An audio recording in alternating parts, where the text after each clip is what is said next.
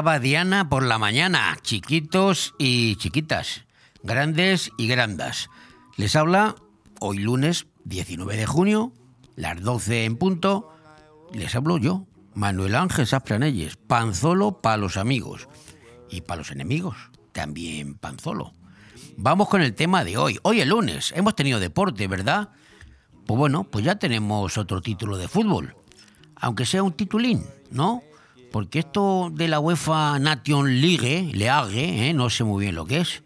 Creo que es un torneo menor que se han inventado todos los años para tapar el hueco entre mundiales y europeos, que como saben son cada cuatro años. Y por tanto, cada dos, que así están casados. Dos años mundial, dos años europeo. Pero como queda uno, uno de non en medio, pues se ha inventado la liga esta de las naciones de la UEFA que ayer ganó España ante Croacia en los penaltis por 5 a 4. Tras finalizar a cero en el tiempo reglamentado, ¿eh? en la prórroga, claro, ganamos en la prórroga, en el se jugó en Rotterdam esto, en los Países Bajos, lo que antes era Holanda, ahora es Países Bajos, pero es lo mismo. Y como en España son muy dados a los extremos, pues de no ser nadie tras perder lo último importante en la época de Luis Enrique, no marcando un solo gol en una tanda de penaltis, ahora somos los mejores del mundo desde los 9 metros, porque metimos cuatro y el que fallamos fue un tiro espectacular al larguero que el portero croata ni la vio. Pues eso, que ya somos otra vez los mejores de Europa. Sí, sí, los mejores de Europa. Pero eso sí, bien la selección de este, de este señor de pelo, de poco pelo. Mejor a mí la selección de este señor de poco pelo, que se llama, creo que se llama Luis de la Fuente, ¿no? Sí, se llama así. Porque dio buenas sensaciones, ¿no? Mejor que la del tontolaba de Luis Enrique. La verdad es que yo, aun sabiendo que vamos a mejor, yo me aburrí un poquito, me aburrí por tramos, ¿eh? sobre todo en la primera parte. Y no fue tanto como para lanzar cohetes en la segunda ni en la prórroga. Desde luego que el señor de la Fuente, este señor que, tiene cara de interino o fijo discontinuo, pues da mejores vibras, como ahora se dice, mejores vibras que la selección que daba el ínclito Luis Enrique, al que, si se confirman los rumores, lo van a tener que aguantar en París, en el Paris Saint-Germain, que dicen que va a apostar por él para que gane la, la Champions. Porque el Paris Saint-Germain, el PSG, lleva, lleva fracaso tras fracaso y ahora van a, van a fichar a Luis Enrique, a este fantoche de manual, para que gane la Champions. Pero bueno, seguimos con lo que estamos. Hemos ganado, pero tampoco le hacemos las campanas a vuelo por este torneo. ¿eh? Queda mucho por mejorar, sobre todo finalizar las posesiones con peligro y no morir en la barrera defensiva del contrario.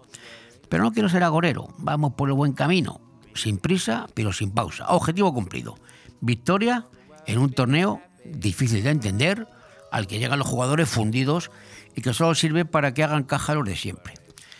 El otro gran encuentro del fin de semana ha sido sin duda el de Fernando Alonso, automovilismo, que quedó segundo tras el holandés Mark Verstappen, Verstappen, Verstappen se llama, y que pudo subir al podio, ¿eh? pero no pudo subir al podio, no, no, no, no, no. se, celebraba el Gran Premio de Canadá de Fórmula 1, allí donde han estado corriendo. El otro español, Carlos Sainz, quedó quinto en la carrera, que no está mal. Y para acabar hoy lunes, con este apunte de deportes, pues les hay que saber, bueno, ya sabrán ustedes, que el Alavés ha sido el último equipo en subir a Primera División tras ganar 0-1 al Levante en Valencia, con un gol de penalti en el tiempo añadido. Un gol, un penalti cuestionado, como siempre, que se, siempre que se pita un penalti. En el tiempo añadido, los últimos minutos, se cuestiona. En fin, al Levante le valía con el empate. ¿Por qué? Para encender a primera. ¿Por qué le valía? Porque, porque fue, según la normativa de ahora, al haber acabado por encima, en la línea regular, por encima del Alavés, pues con el empate a cero hubiera subido el Levante. Pero no ha sido así. No ha sido así. El Alavés ya está arriba. Ya está arriba. ¿Gracias a quién? Pues a Villalibre, que así se llama el señor que no falló el penalti, y Villalibre dio Villalibre a los vascos para que sean de nuevo equipo de primera la próxima temporada. Acompañan, como ya saben ustedes, al Granada y a Las Palmas, que lo consiguieron antes y que son los tres ascendidos de categoría.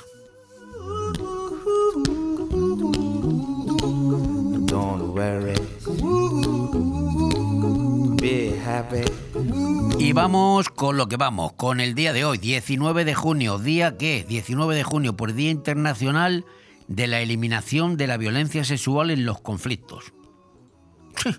Estos días, luego no se elimina nada, pero bueno, los días están ahí, porque por eso son muchos los tipos de violencia sexual. a la cual son sometidos sobre todo niños y mujeres, producto de los conflictos que se llevan a cabo en sus países de origen. ¿Cuáles son nuestros abusos? Pues normalmente prostitución, esclavitud sexual, violaciones, entre otras. Pero por mucho día que celebremos se siguen produciendo, por desgracia, ¿eh? porque está ocurriendo en Ucrania, está ocurriendo. ¿Los objetivos cuáles son? Pues ayudar a todas las víctimas de violencia sexual, por producto de estos conflictos, con un enfoque más humano, atendiendo sus necesidades y defendiendo sus derechos universales. Pero yo es que soy siento ser extremista, pero yo con esta gente que hace este tipo de delitos, este tipo de violencia sexual con las mujeres, con los niños, con los abuelos, yo a estos, en fin, me voy a callar porque me van a llamar extremista, pero yo a esto les daba un repasito bueno.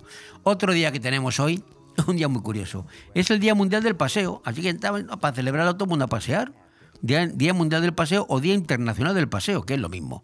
Es una celebración que se creó eh, porque siempre, se, crea por algo. Se creó en el año 1979 por un tal VT Raab, como respuesta, pues, ¿a qué? Pues como respuesta a la creciente popularidad del jogging, jogging, que luego fue running, que luego fue footing. Joder, macho. Vamos, a lo que entendemos en España, correr con zapatillas y pantalones cortos de toda la vida. Pero aquí se van cambiando los nombres ingleses, jogging, running, footing. Pues el, el Día Mundial del Paseo. Voy. Pero claro, decir esto de running, footing, jogging, jogging, pues queda muy chic y más progre, ¿eh? Decirlo en inglés que decirlo como nosotros. Ponte la zapatilla Pepe y los pantalones cortos y vamos a echarnos unos sudados, como se decía antes.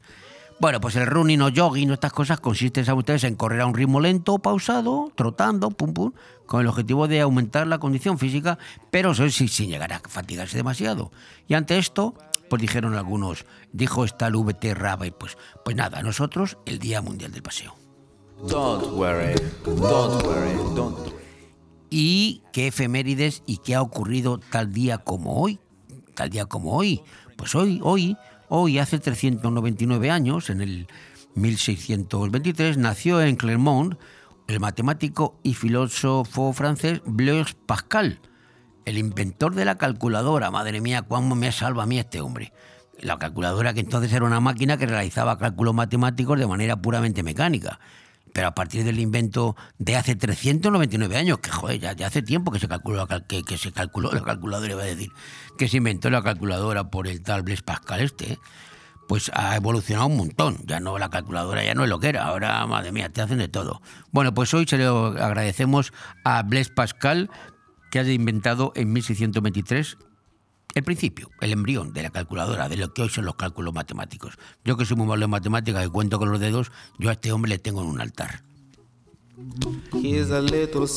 Y en 1790, eh, seguimos en Francia, eh, la recién establecida Asamblea Constituyente aprobó un decreto que suprimió la nobleza hereditaria. Por tanto, el único título permitido era el de ciudadano, ciudadano Pedro, ciudadano Pascal. Claro, esto ocurría en 1790. En 1789, un año o dos años antes, la revolución ya saben. Entonces esto provocó que todos salieran de najas, todos los aristócratas se fueron del, del país corriendo porque se quedaban pues les podían cortar la, guillotina, le podían aplicar la guillotina. 1961, con la finalización del protectorado británico sobre Kuwait, porque Kuwait era británico, igual que, igual que, los, eh, Egipto, bueno, pues en 1961, hace 61 años, se acabó el protectorado británico en este país y Kuwait obtuvo su independencia. Fue el primero de los estados árabes del Golfo Pérsico que logró la independencia.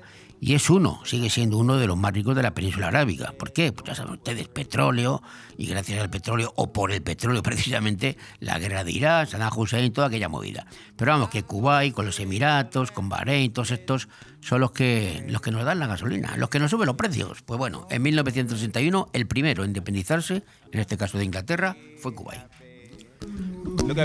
Lo penúltimo que les cuento ocurrió en el 2014 en Madrid porque tras haber anunciado el pasado 2, el día pasado 2 del, de 2014, claro, haber anunciado el rey Juan Carlos I, nuestro rey, nuestro Juan Carlos, pues anunció su intención de abdicar a favor de su hijo, el príncipe Felipe, actual rey, y tuvo lugar eh, su abdicación, o su anuncio, mejor dicho, en un acto solemne que se celebró en el Salón de Plenos del Congreso de los Diputados.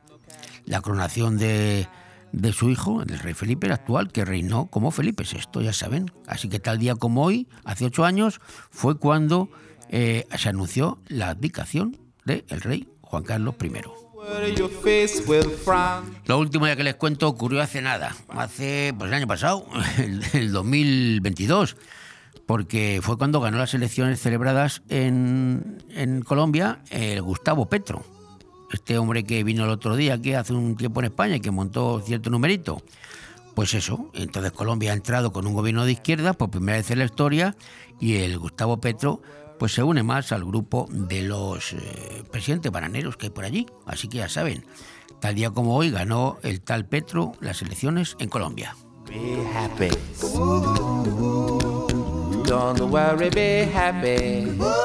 Bon Radio. Nos gusta que te guste. El movimiento se demuestra bailando. En Estudio de Danza Mora disfrutarás del baile con nuestros cursos de hip hop, street dance, baile español, flamenco, sevillanas o ballet clásico. Y no te pierdas las novedades en cursos de contemporáneo, zumba, Broadway y pilates. Por edad a partir de 3 años y durante todas las tardes. Reserva ya tu plaza llamando al 658 38 35 61. Estudio de Danza Mora, calle Santa Cristina 2, Benidorm. Hotel Meliá Benidorm, un paraíso tropical en la ciudad de los rascacielos. El Hotel Meliá Benidorm recoge la esencia dinámica y alegre de este destino de vacaciones por excelencia, creando un rincón tropical en plena Costa Blanca. Además del perfecto destino de vacaciones, es un excelente hotel de negocios, celebraciones y eventos. Ven a visitarnos y descubre nuestro exclusivo y selecto concepto de level lleno de comodidades, o déjate mimar por nuestras especialistas en nuestro Wellness Center con los más innovadores tratamientos de belleza y masajes. Hotel Meliá Benidorm. Cuando decides que quieres comprar o vender una vivienda, suelen surgir muchas dudas, cuestiones que en ocasiones necesitan de profesionales. Si quieres comprar o vender una vivienda, confía en profesionales con muchos años de experiencia. Confía en Grupo Rojisa. Con oficinas en Benidorm y Callosa, contacte con nosotros en el 672 20 26 36 o visita nuestro portal inmobiliario www.rojisa.com. Grupo Rojisa. Estamos para ayudarte. Viernes 23 de junio, vive la noche de San Juan en la Cala de Finestrat. Celebramos la noche más mágica del año en nuestra playa. Empezaremos a las 5 y media de la tarde con zumba, luego disco infantil y música en directo con los astrolabios. Y a medianoche saltaremos las olas y pediremos deseos. Después, sesión DJ con Jaime Yorca hasta la una y media. Viernes 23 de junio, vive la noche de San Juan en la Cala de Finestrat. Fiesta declarada de interés turístico provincial. Porque en Finestrat lo tienes todo.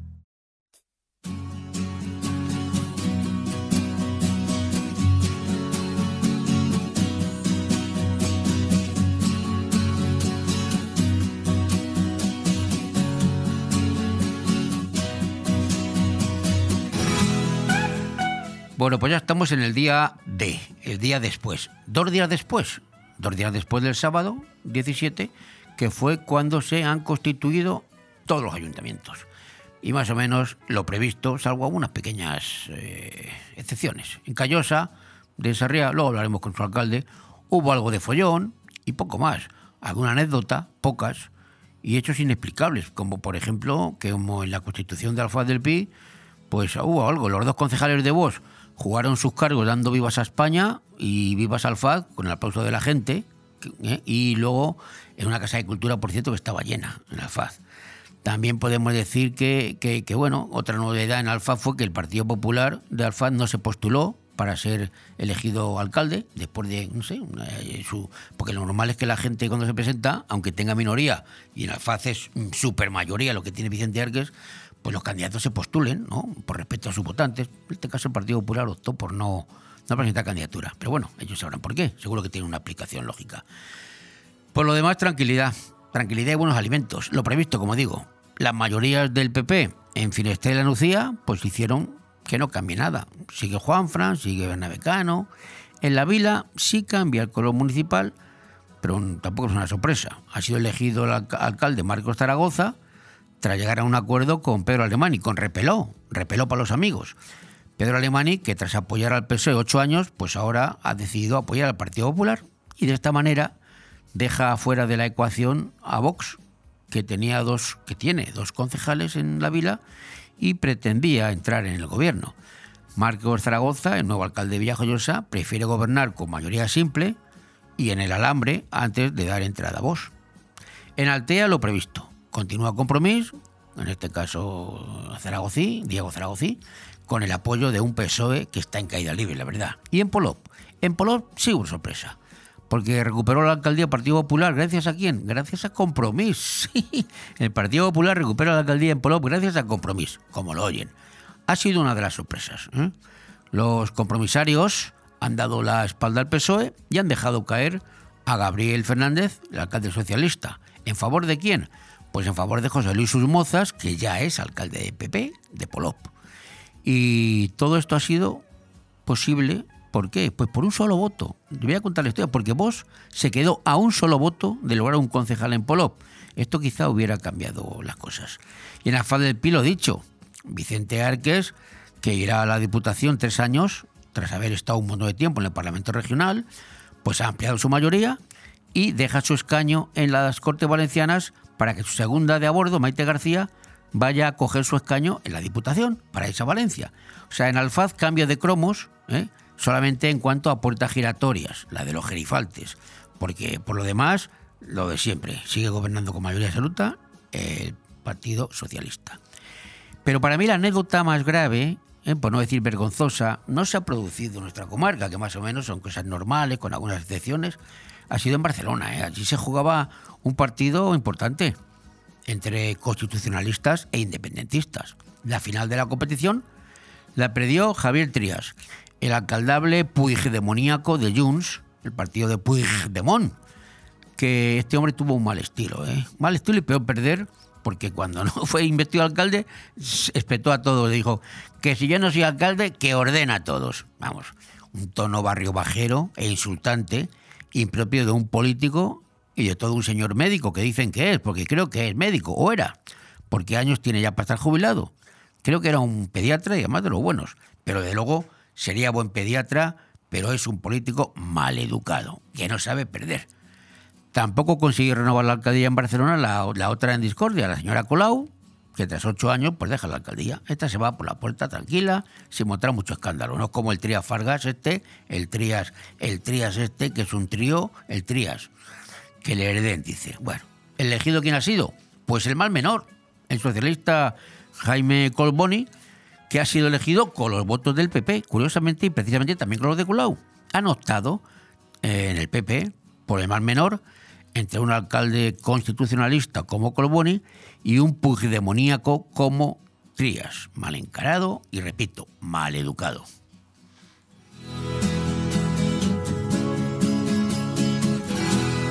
Bon Radio. Nos gusta que te guste. La Jungla, sala privada de alquiler para eventos infantiles, para celebraciones de cumpleaños, ideal también para niños pequeñitos de hasta 6 años, baby shower, bautizos, reuniones familiares. Lo mejor de la Jungla es que puedes traer lo que quieras de comida, bebida, tarta, decorar la zona diseñada para ello, hacer mesas dulces, poner música a tu gusto. La Jungla, en el Albir. Visita nuestra página web, lajunglarent.com. La Jungla, no te quedes sin tu fecha de reserva con antelación. Estamos en el centro del Albir, con parking gratuito para tus invitados. Recuerda, La Jungla.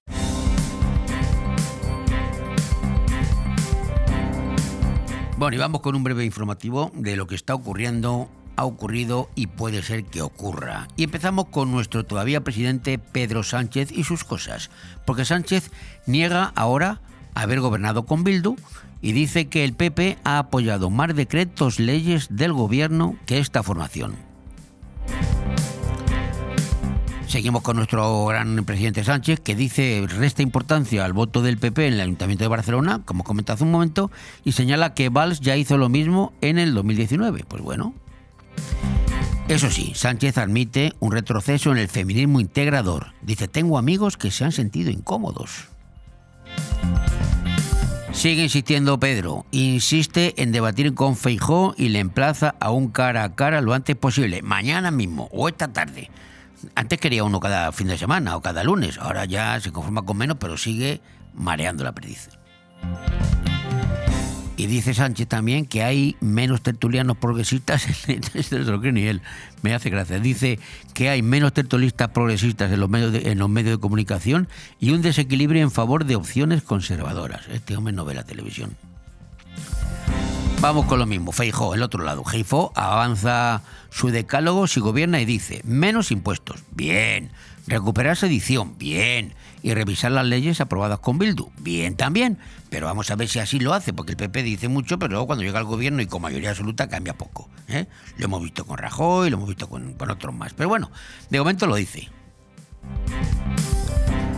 Y el líder de Vox dice, Abascal, que reconoce, eso sí, mm, remedando un poco lo que dijo uno de sus jefes aquí en la Comunidad Valenciana, Abascal reconoce violencia contra las mujeres, pero defiende que el término de género es un concepto ideológico. Y bueno, la noticia del día, ya la hemos dado antes, de la fuente, que dice, el, de la fuente, el señor este que digo yo, que tiene buena cara, me cae simpático, poco pelo, buena cara y tiene cara de interino, parece que está en el cargo ahí, pero bueno, es el seleccionador nuestro y ha dicho que tenía fe en este grupo y nunca me ha fallado. Hombre, nunca le ha fallado porque lleva, lleva poco tiempo, tampoco te pases de la fuente, que ha jugado tres partidos, como aquel que dice. Vamos otra vez a la política. Rivera, la ministra, confía en un acuerdo para reformar el mercado eléctrico de la Unión Europea a pesar de aspectos críticos, dice ella. Omnium ¿eh? se recusa al juez del Tribunal Supremo de la, Comunidad Valenciana, de la Comunidad Catalana, perdona, que decidirá sobre el 25% del castellano en Canet. ¿eh? Eso del 25%, ya saben la guerra que hay allí con el valenciano. Pues Omnium recusa al juez que va a decidir sobre si en Canet se dan las clases en castellano o en catalán. Bueno, estas imágenes, ha habido unas imágenes, una, una, un vídeo en internet, unas imágenes muy graves de un señor apaleado con barras de hierro en Laredo. Es un señor de, un seguri, de seguridad, vigilante seguridad, que en un aparcamiento le han, le han golpeado brutalmente. Las, están, las, las, imágenes están en internet, las pueden ver ustedes, y son escalofriantes. Esto ha ocurrido en Laredo, en Cantabria. El hombre está grave. Vámonos a la guerra, que ahí está, la guerra nuestra de cada día. A Ucrania, el jefe de Wagner, ¿eh? este grupo que es un mercenario, afirma que 32.000 expresos han regresado a Rusia tras su servicio. O sea, que los ha soltado Putin, han ido a Rusia, a, perdón, a Ucrania, han pegado cuatro tiros, han cumplido y ya están, están fuera. O sea, 32.000 nada menos expresos han regresado a Rusia tras su servicio. O sea, los que no han muerto en conflicto están en Rusia vivitos, sueltos y coleando. Seguimos en la, en la guerra. Moscú denuncia siete heridos en un ataque con artillería de Kiev contra Belgorod. Y Reino Unido dice que Rusia estaría trasladando tropas de Azapurilla y Bakhmut ante la contraofensiva de Ucrania. Se están moviendo allí las fuerzas. Las autoridades prorrusas cifran en 35 los muertos por las inundaciones tras la destrucción de la presa de Kayovka. La ONU acusa a Rusia de negar la ayuda a los afectados por la destrucción de la presa de Kayovka. Ha muerto en pleno concierto el rapero Big Pokey a los 45 años. Los asesores de Vinicius acusan a las autoridades españolas de minimizar nuevas denuncias de racismo. Bueno, también se están pasando esto, ¿eh? tampoco para tanto, ¿verdad? ¿Y qué me dicen ustedes de la comunidad valenciana? Porque esto que les he contado es a nivel nacional, pero en Valencia, ¿qué está en Valencia? Pues en Valencia, Catalá divide el Ayuntamiento de Valencia en siete grandes bloques de servicios y nombra concejales provisionales. Provisionales, esto no sé lo que será, pero bueno.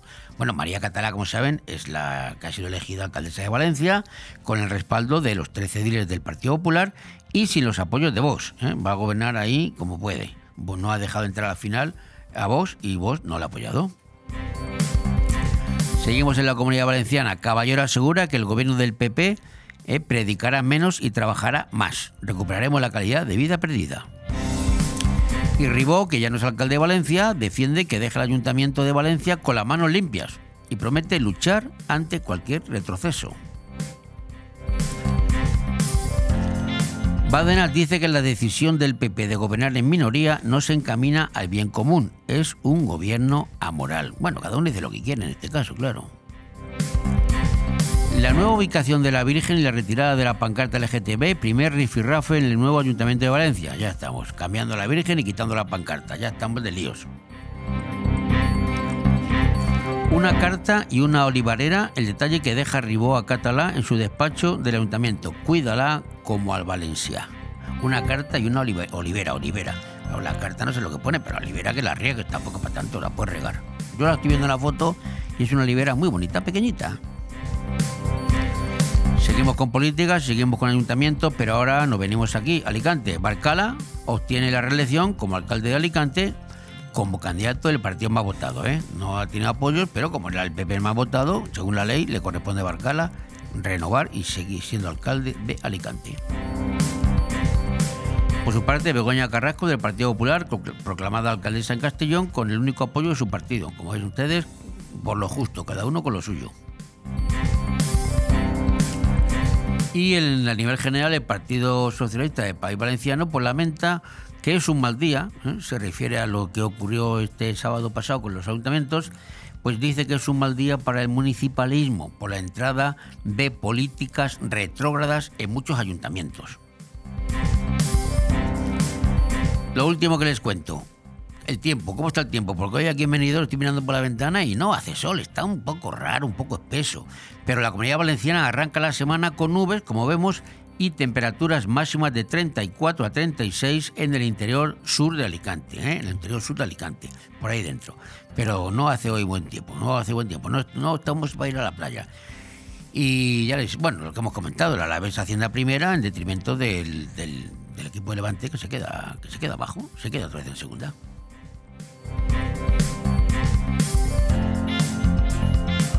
Bon Radio. Nos gusta que te guste. Desde hace ya muchos años hay un sitio en la cala de Finestrat por el que hemos pasado todos. Restaurante Mítico. Seguro que has probado su fantástico menú diario o has ido a celebrar algún evento o simplemente a disfrutar de su variada carta. ¿Qué dices? ¿Que todavía no lo conoces? Pues no sabes lo que te estás perdiendo. Ven a Restaurante Mítico y que no te lo cuenten. Restaurante Mítico, con amplio parking y abierto de lunes a domingo. Restaurante Mítico, en Avenida Finestrat número 23, La Cala de Finestrat. Porque nunca es tarde para sonreír, MyDent, tu clínica dental en Benidorm. Somos especialistas en blanqueamientos, implantología, estética dental, ortodoncia, periodoncia. Infórmate sin compromiso. Nuestra experiencia y un trabajo minucioso y profesional garantizan unos resultados excelentes. MyDent, en calle Gambo número 10, en Benidorm. Llámanos al 96 585 58 45 www.mydentdental.es MyDent, especialistas en tu felicidad.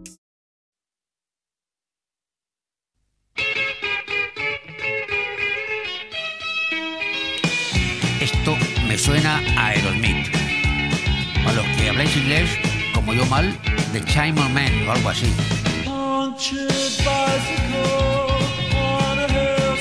El hombre, el hombre encantador. Como yo, soy encantador. Si no me lo digo yo, ¿quién me lo va a decir? Aerosmith, el hombre encantador en nuestro idioma. A Chimel Man, man o algo así en inglés. ¿Qué da? El hombre encantador.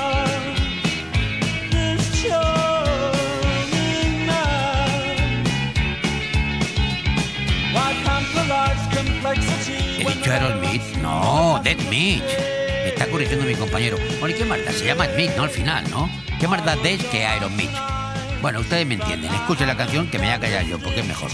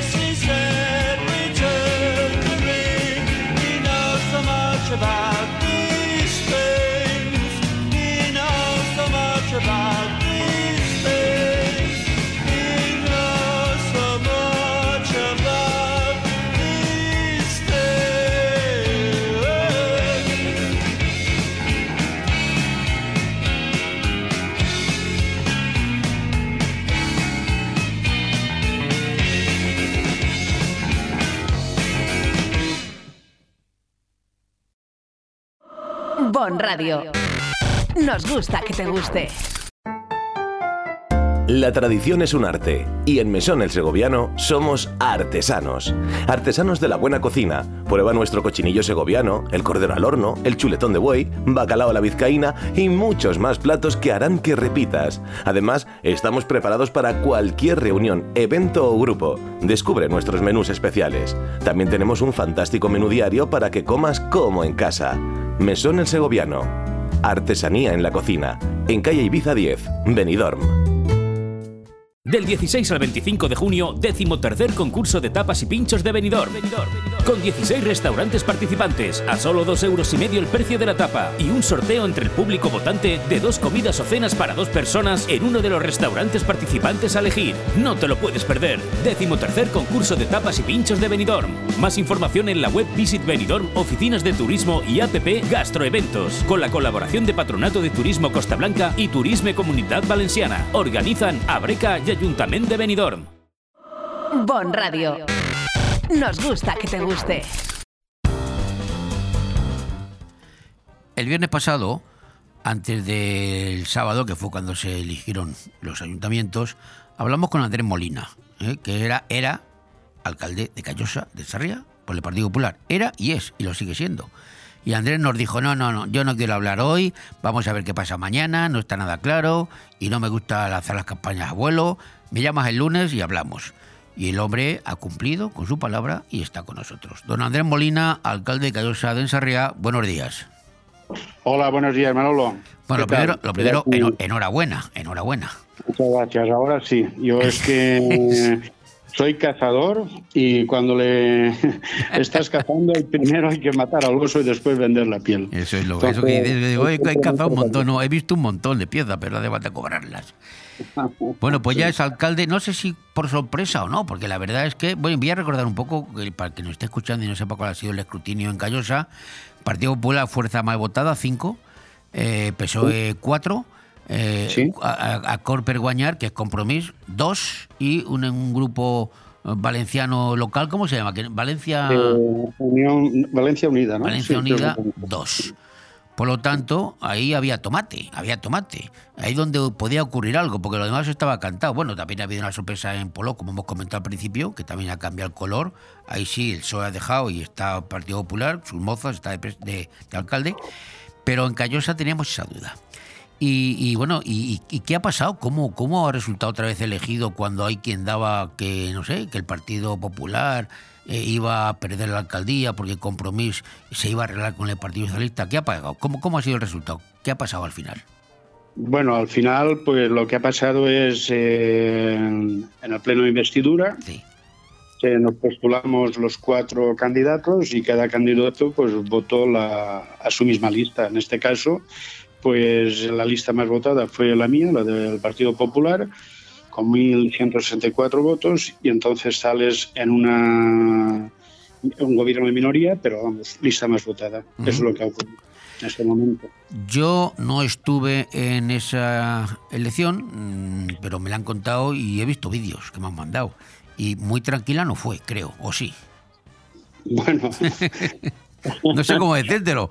Yo tengo un amigo que dice que en Callosa por a veces es cosa del agua. Bien, Eh, francamente fue una, una sesión que yo personalmente siempre la, me gustaría que fuera una sesión donde es para que la gente vea un principio de acuerdo, que vea que, la, que el pueblo está representado por unas gentes en la cabeza encima de los hombros.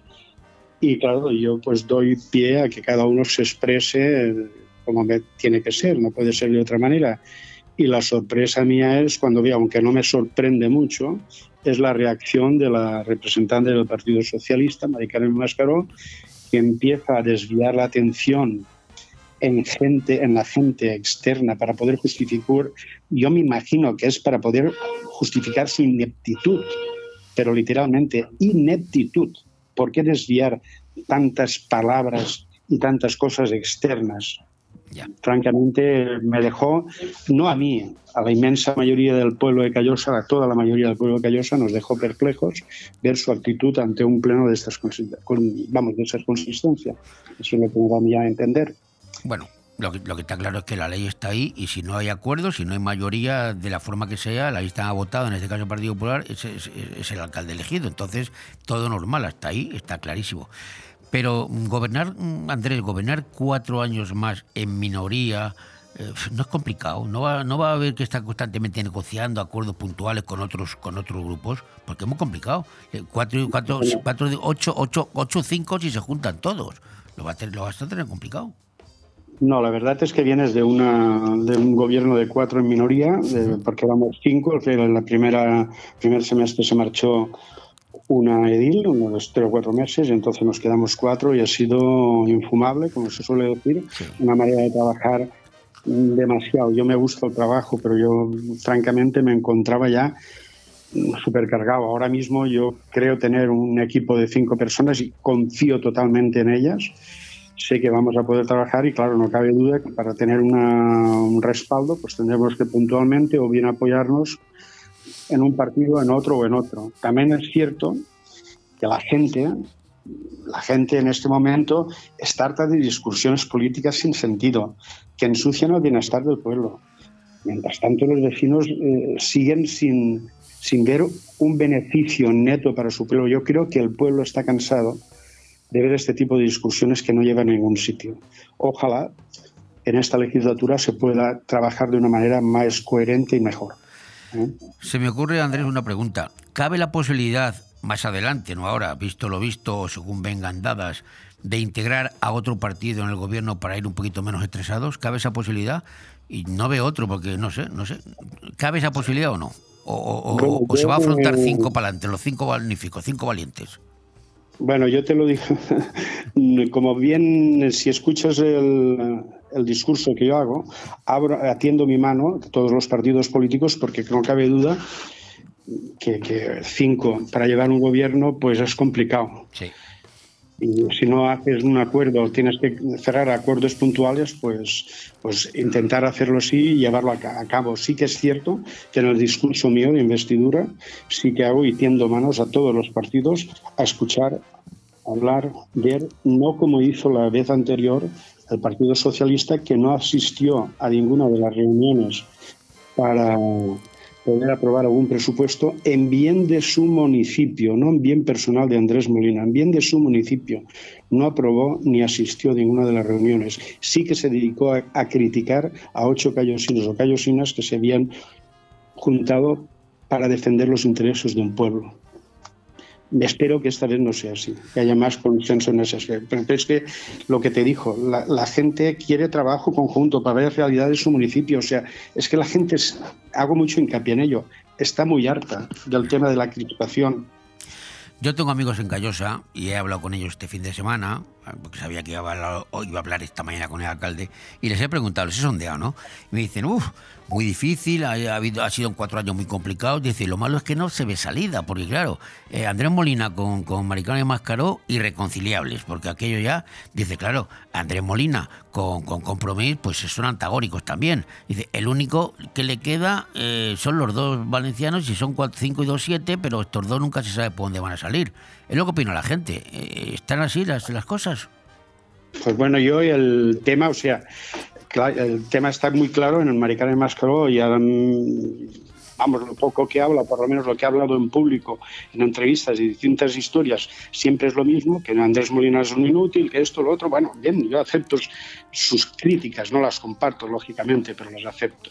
Ahora, el problema, por ejemplo, uno de los problemas que yo veo es el caso de Valencia Unida que quiero destacar, eh, que vamos, quiero sacar el agradecimiento públicamente del PSOE por el respaldo que le había brindado Valencia Unida al PSOE. Pienso que quizás alguien tendrá que dar alguna explicación a sus votantes. ¿Dónde se ha destinado su, su voluntad de voto? ¿Dónde han ido a parar estas personas que teóricamente habían dado un voto en Valencia Unida? Y después se ve que el respaldo de Valencia Unida ha ido totalmente al Partido Socialista Obrero Español. Creo que alguien tendrá que dar algunas explicaciones de estos, a estos votantes. Bueno, y una pregunta. eh, ¿qué, qué, dejó de hacer Andrés Molina en cuatro años? ¿Qué ha dejado de hacer en los cuatro años anteriores que ahora sí va a poder hacer? Porque evidentemente, según oyendo a otros candidatos que por aquí han pasado casi todos, en, en Callosa hay un montón de cosas por hacer, que no se ha hecho nada, según dicen, claro. Entonces, ¿qué se puede hacer ahora, que no se ha hecho antes? Bueno, el sentido de la, de la palabra no se ha hecho nada es cero. Bueno, no lo he dicho yo, ¿eh? yo, yo no lo digo. No, no, no me estoy refiriendo a ti, ya. Pero cuando tú dices no se, ha hecho- no se ha hecho nada, es cero. Cero es mentira. Se han hecho cosas que puntualmente se han podido sacar gracias a las, a la aprobación de presupuestos en inversiones que sí han permitido otro grupo político que no permitió en su momento el PSOE, porque el PSOE bien claro lo dijo que cuando peor, mejor. Esas palabras tienen un sentido muy amplio. Cuando peor lo haga Andrés Molina, mejor será para mí. Quien las, las haya pronunciado, pues cada uno que, cada mástil que aguante su vela. ¿vale? Entonces yo estoy convencido de que esta vez es un momento idóneo. Hoy las velas están desplegadas, son todas azules. Cante a quien le cante y guste a quien le guste. Y es una manera muy simpática de poder hacer que nuestro pueblo por fin se suba al tren, que lleva 40 años bajado del tren. Que nadie, que todos son críticas, que no estamos en su sitio, que Callosa, que Callosa. Bueno, pues Callosa, aun estando así, tampoco me han puesto a mí una decisión fácil en con quién debo ir con Ya. quién debo ir de la mano, ¿no? O sea, me hubiesen votado y no, y no recrimino a la población, por supuesto que no, no hago lo mismo que hace Mari Carmen, ¿eh? que hace mucho énfasis en los 1.069 votos que le han respaldan. Que no existen 200 2.221 votos de voluntades diferentes ide- ideológicas que siguen siendo callosinos y callosinas. Francamente, no sé qué pensar de esta chica. Francamente. Bueno, la diferencia entre PP y PSOE ha sido no mucha, ¿eh? porque PP eh, habéis conseguido 1.164 y PSOE 1.066. La diferencia es 90 y, 90 y pocos. 69, 66. Yo sé que habían 98 votos. Bueno, Sí, 98. a veces por un, por un voto también es, hay una mayoría existente. También es el caso, por ejemplo, de, de Valencia Unida o Compromís, Sí. en el cual hay un voto más y Compromís la tercera fuerza más votada y Valencia Unida es la cuarta fuerza más votada. ¿vale? Parece uno, aunque no sea, aunque parezca insignificante, es muy suficiente. Andrés Molina está gobernando cuatro años en Callosa con problemas. Mm, Por el PSOE no podía ir, ha podido, ha hecho el hombre por lo que ha podido, eso, eso es así. Y encima en la Generalitat estaba gobernando precisamente el PSOE con compromiso. Ahora van a cambiar las tornas. Ahora va a gobernar en Valencia el Partido Popular con mayoría apoyado por Vox. ¿Esto de qué manera puede influir a Callosa? ¿Va a ser más fácil ahora conseguir cosas para Callosa con un gobierno eh, del mismo, del mismo color eh, en Valencia? Bueno, yo entiendo que sí, porque de hecho yo tenía dos, tres proyectos en marcha y a meses de antes de elecciones me llamaron y me dijeron, Andrés, no me preguntes por qué, pero esto que estaba previsto mm, tiene que estar paralizado de momento. Ajá. O sea, Así de claro te lo puedo decir, no voy a decir nombres porque no toca, pero cuando a uno le dicen esto, dices, tierra, trágame, Bueno, ¿Por qué no se ve el punto de vista si es bueno para mi pueblo? Hay que hacerlo. Sea quien sea, sea Compromís, sea el Partido Socialista, sea el PP, Valencia Unida, me da lo mismo. Es una cosa que si es buena para el pueblo hay que respetarla y hay que llevarla adelante. Como bien me decías antes, pues sí, sí, sí, sí, que me han quedado cosas por hacer. Por ejemplo, la curva del Terrer que diem, que era una, una inversión, una modificación de crédito que se hizo por medio del ayuntamiento. Y, y, bueno, está para empezar ahora, a principios de, de, julio. Era una cosa que me apetecía porque lo he trabajado mucho tiempo, lo hemos trabajado mucho tiempo y ya me gustaba poderlo haber desarrollado. También hay otro tema que es la, la organización de Sierra Verde, no es Anillo, Sierra Verde, sí. que por fin se ha llegado a un consenso también y también se va a apoyar llegar a cabo. Son de las únicas urbanizaciones que se ha dado el visto bueno y el pistoletazo de salida dentro de nuestra comunidad. Hay, así hay varias cosas más. Está el Puagor, está el Fort de Bernia. El Fort de Bernia lo llevo reclamando, creo que es de febrero del 2022. Por fin, parece ser que vamos a tener carta abierta y por lo menos vamos a tener el informe de edad desde la Consellería desde, para poder adelante y vamos a hacer el perimetraje, la seguridad de poder conservar nuestro Bernia. O sea, Pues, estas sí. cosas son cosas que se me habían quedado en el tintero y la verdad es que me gustaba poderlas realizar. Y si no hubiese estado yo, que hubiese salido otra fuerza política, te aseguro que hubiese ayudado, aunque no se hubieran fiado, Ya. hubiese intentado guiar porque era un trabajo hecho ya. ¿eh? De todas maneras, este- te estoy perdiendo un poco, An- Andrés, pero o sea, pero entiendo, entiendo que esos proyectos que llamaron al alcalde, esto de momento se queda paralizado. Pues, el tiempo está tardando ya para llegar a llamar a la puerta y decir, bueno, ¿cuándo me desparalizáis esto? Supongo, ¿no? Claro. Ese, es mi trabajo a partir de hoy lunes, con la investidura del sábado pasado, mi trabajo es ese. Ver qué es lo que puedo sacar para Callosa, que de hecho hay muchas cosas que en su momento tenía ya eh, cosas vistas y preparadas y bueno, voy a intentar, y ya te digo, desde hoy porque estoy como alcalde, pero si hubiese resultado estar en la oposición, hubiese intentado que saliera para mi pueblo. Ya. Mi pueblo necesita, necesita subirse al carro, al tren, necesita estar ahí.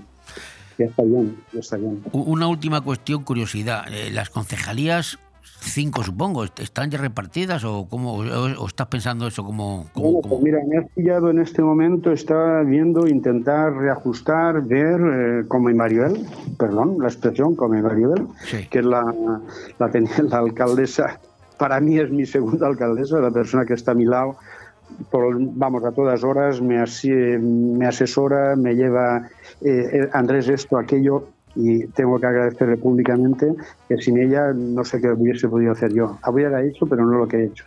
¿eh? No, pero te lo digo porque hay, hay poco donde elegir, hay poco donde elegir. Cinco. Sí, no, no, hay cinco, hay que entre cinco ir repartiendo por los que veas más adecuados, tanto para Rafa, para Maite, para Carlos, Maribel y para mí. Entonces, escoger y ahí, pero bueno, hay que ir eh, mesurando porque coges primero hacer una, insta- eh, una reparto y después tienes que ver cuál se adecua más a uno o a otro. Claro. Entonces, es, bueno, pero aún, es no, un- aún no- aún no está cerrado. intentar Aún no está, hacerlo. aún no está cerrado eso, ¿no? No, pero ¿Eh? que no está cerrado, digo, las concejalías, no están aún. no, no, las concejalías de momento no están cerradas. Están a falta, pues también reunirnos con los míos, ver cuál es mi voluntad o nuestra voluntad y después entre todos consensuarlo para que ya seamos un equipo a llevar en- por delante y No, vamos. te, que lo, no- te lo digo porque sabes que hay mucho morbo siempre en los pueblos, ¿no? A ver quién es el. A ver a este qué le dan, a ver este lo que va a hacer. hay mucho morbo. Esa esa es la comidilla de Callosa de estos días, a ver quién es quién. Sí, sí, eso sí, claro, los amigos de Claro. los distintos concejales, oye, ¿y ¿a ti qué te han dado? Pues, oye, lo que no le han dado es un billete de lotería premiado. Eso sí que te aseguro que es trabajo, trabajo y trabajo es lo que vamos a dar y vamos a repartir. Pues Andrés Molina, alcalde de Callosa, eh, enhorabuena, que es lo que queda. Enhorabuena y a trabajar. Muchas gracias. Muy bien, pues muchas gracias, Manolo. Gracias. Aquí estamos, todo lo que haga falta. Venga, Adiós. hasta luego, buenos días. Bon Radio. Nos gusta que te guste. Big Mat Aliazul, la tienda profesional de la construcción. Pide el catálogo de jardín de Big Mat Aliazul con lo mejor en barbacoas, riego, toldos, iluminación, cobertizos y todo tipo de herramientas con los mejores precios y la mejor financiación. Y si estás pensando en reformar tu piscina, también Big Mat Aliazul. Ah, y descubre cómo llevarte viajes gratis y sin sorteos simplemente por comprar en Big Mat Aliazul. En Benidorm y Villajoyosa, Big Mat Aliazul. Y en bigmataliazul.es. ¿Te gusta llegar a tiempo a tu destino?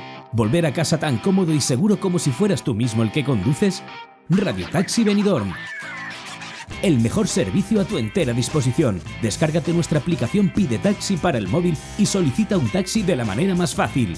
Visita nuestra web radiotaxibenidorm.com.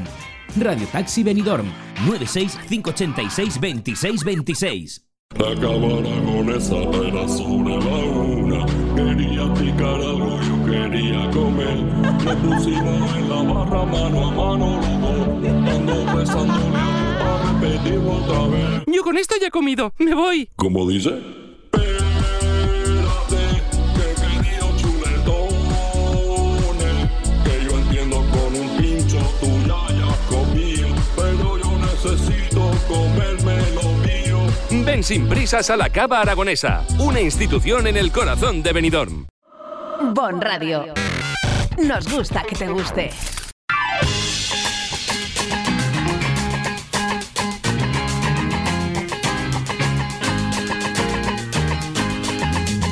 Me acabas de quitar 50 años.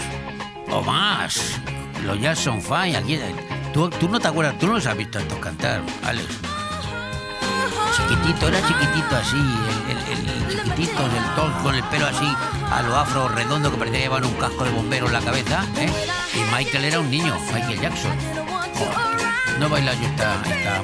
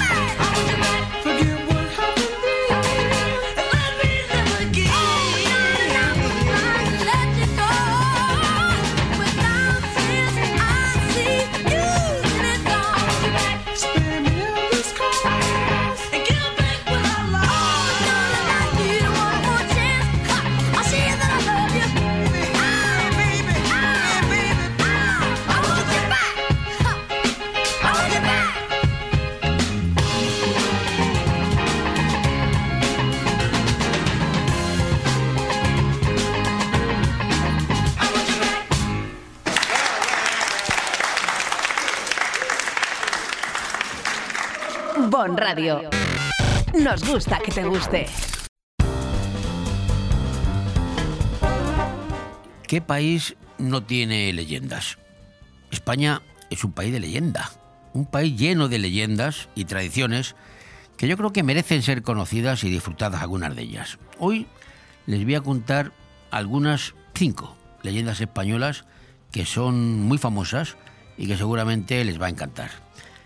Vamos a empezar con la Dama de Elche, aquí cerquita, nuestra Dama de Elche, Alicante. La Dama de Elche es una de las piezas más importantes del arte ibérico y una de las leyendas más famosas de la provincia de Alicante. Según la leyenda, la Dama de Elche fue una princesa que murió en la guerra y fue enterrada en un lugar secreto. Después de siglos de búsqueda, su tumba fue descubierta y la dama fue llevada al Museo Arqueológico Nacional de España.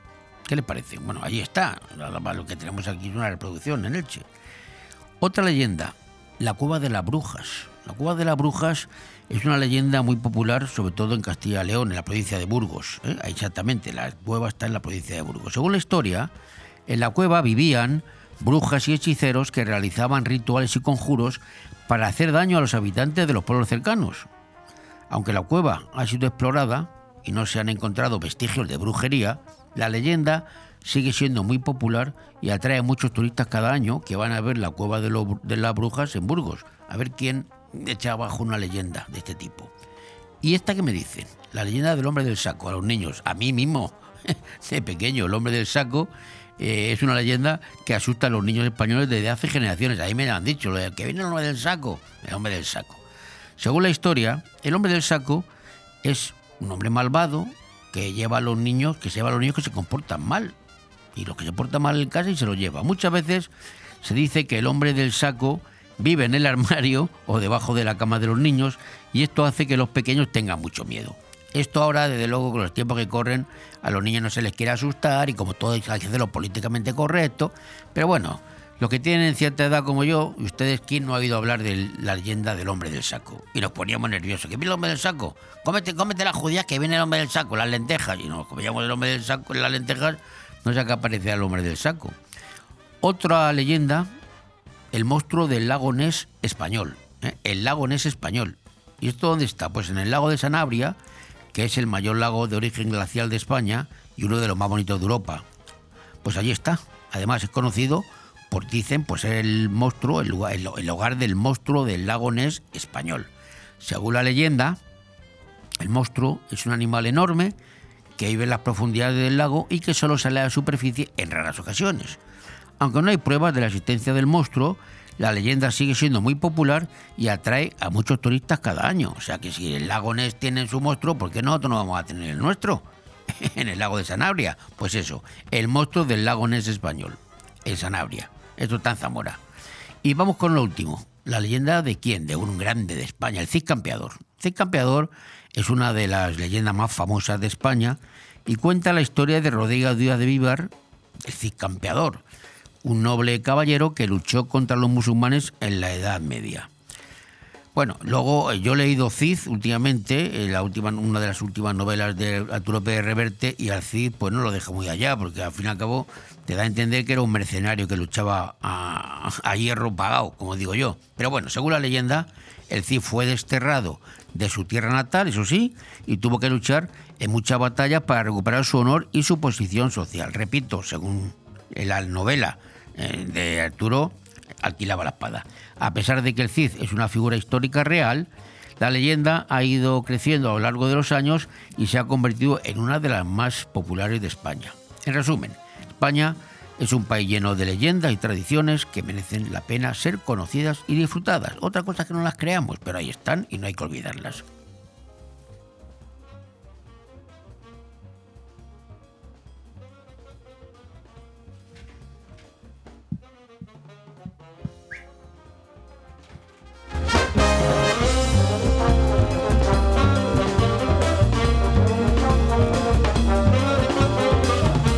Radio. Nos gusta que te guste. ¿Te gusta que los pucheros sepan con el máximo sabor? ¿Te encantaría ver esos solomillos y entrecots brillando en la parrilla? ¿A que no quieres jugártela con la barbacoa? Pues en Carnicería Alfonso Lara tienes la seguridad que no te va a fallar nunca. Porque la mejor combinación de calidad y precio con los mejores productos selectos la tienes aquí. Carnicería Alfonso Lara. La mejor carne al corte de buey, vaca, pollo, cerdo y cordero. Ven a comprobarlo en Garita 10 de Benidorm. Carnicería Alfonso Lara. Siempre junto a ti. En Fabricantes de Sombras ponemos un sí en tu casa o negocio. Sí a sombras inteligentes que ofrecen ahorro económico y energético. Diseño y bienestar a tu alcance con nuestras pérgolas bioclimáticas. Sí a sombras impermeables y resistentes para tu terraza. Toldos y cerramientos también para la lluvia. Sí al sistema Sonfi. Controla tu casa desde tu móvil. Persianas, toldos, control de alarma, luces y mucho más. Sí a Fabricantes de Sombras. Estamos en calle Colón 150 de Villajoyosa o visita nuestra web fabricantesdesombras.com. El fuego se apodera de la mejor sala de fiestas de Europa, Benidorm Palace. Tras el éxito de Agua y Tierra llega un nuevo elemento, el fuego. Danza, magia, emoción, humor, música, audiovisuales y talento en escena. Ven a cenar con familia y amigos. Disfrutarás de la mejor oferta gastronómica de nuestra zona mientras contemplas Fire, Fuego, el nuevo show de Benidorm Palace. Toda la información sobre este show la encontrarás en nuestra página web y síguenos en redes sociales. Bon Radio. Nos gusta que te guste. Vamos a hablar ahora de un problema de todos conocido, que todo el mundo dice, ahí está el problema, pero no sabemos cómo solucionarlo. Y es el problema de la hostelería. En lugares como Benidorm o como Ibiza, donde no solamente no hay profesionales, camareros, eh, auxiliares, cocineros, bueno, a ver si hay, pero parece que no hay, porque la gente siempre está buscando. Y luego hay un problema añadido en estos sitios turísticos de temporada, que los trabajadores que vienen de fuera, de otros lugares de España, pues no tienen dónde dormir, mm, porque las, casas están todas alquiladas, como apartamentos turísticos o como sea. En, Ibiza hay gente que está durmiendo en tiendas de campaña, algunos en, terrazas, otros en caravanas. En Benidorm no hemos llegado tanto, pero camino vamos, ¿eh? porque yo el otro día me dijeron un hotel, que no voy a decir cuál, que ha cerrado una planta entera del hotel para que sus trabajadores, los camareros, cocineros, todos los que están trabajando en el hotel, puedan pernoctar y puedan estar viviendo, porque si no era imposible.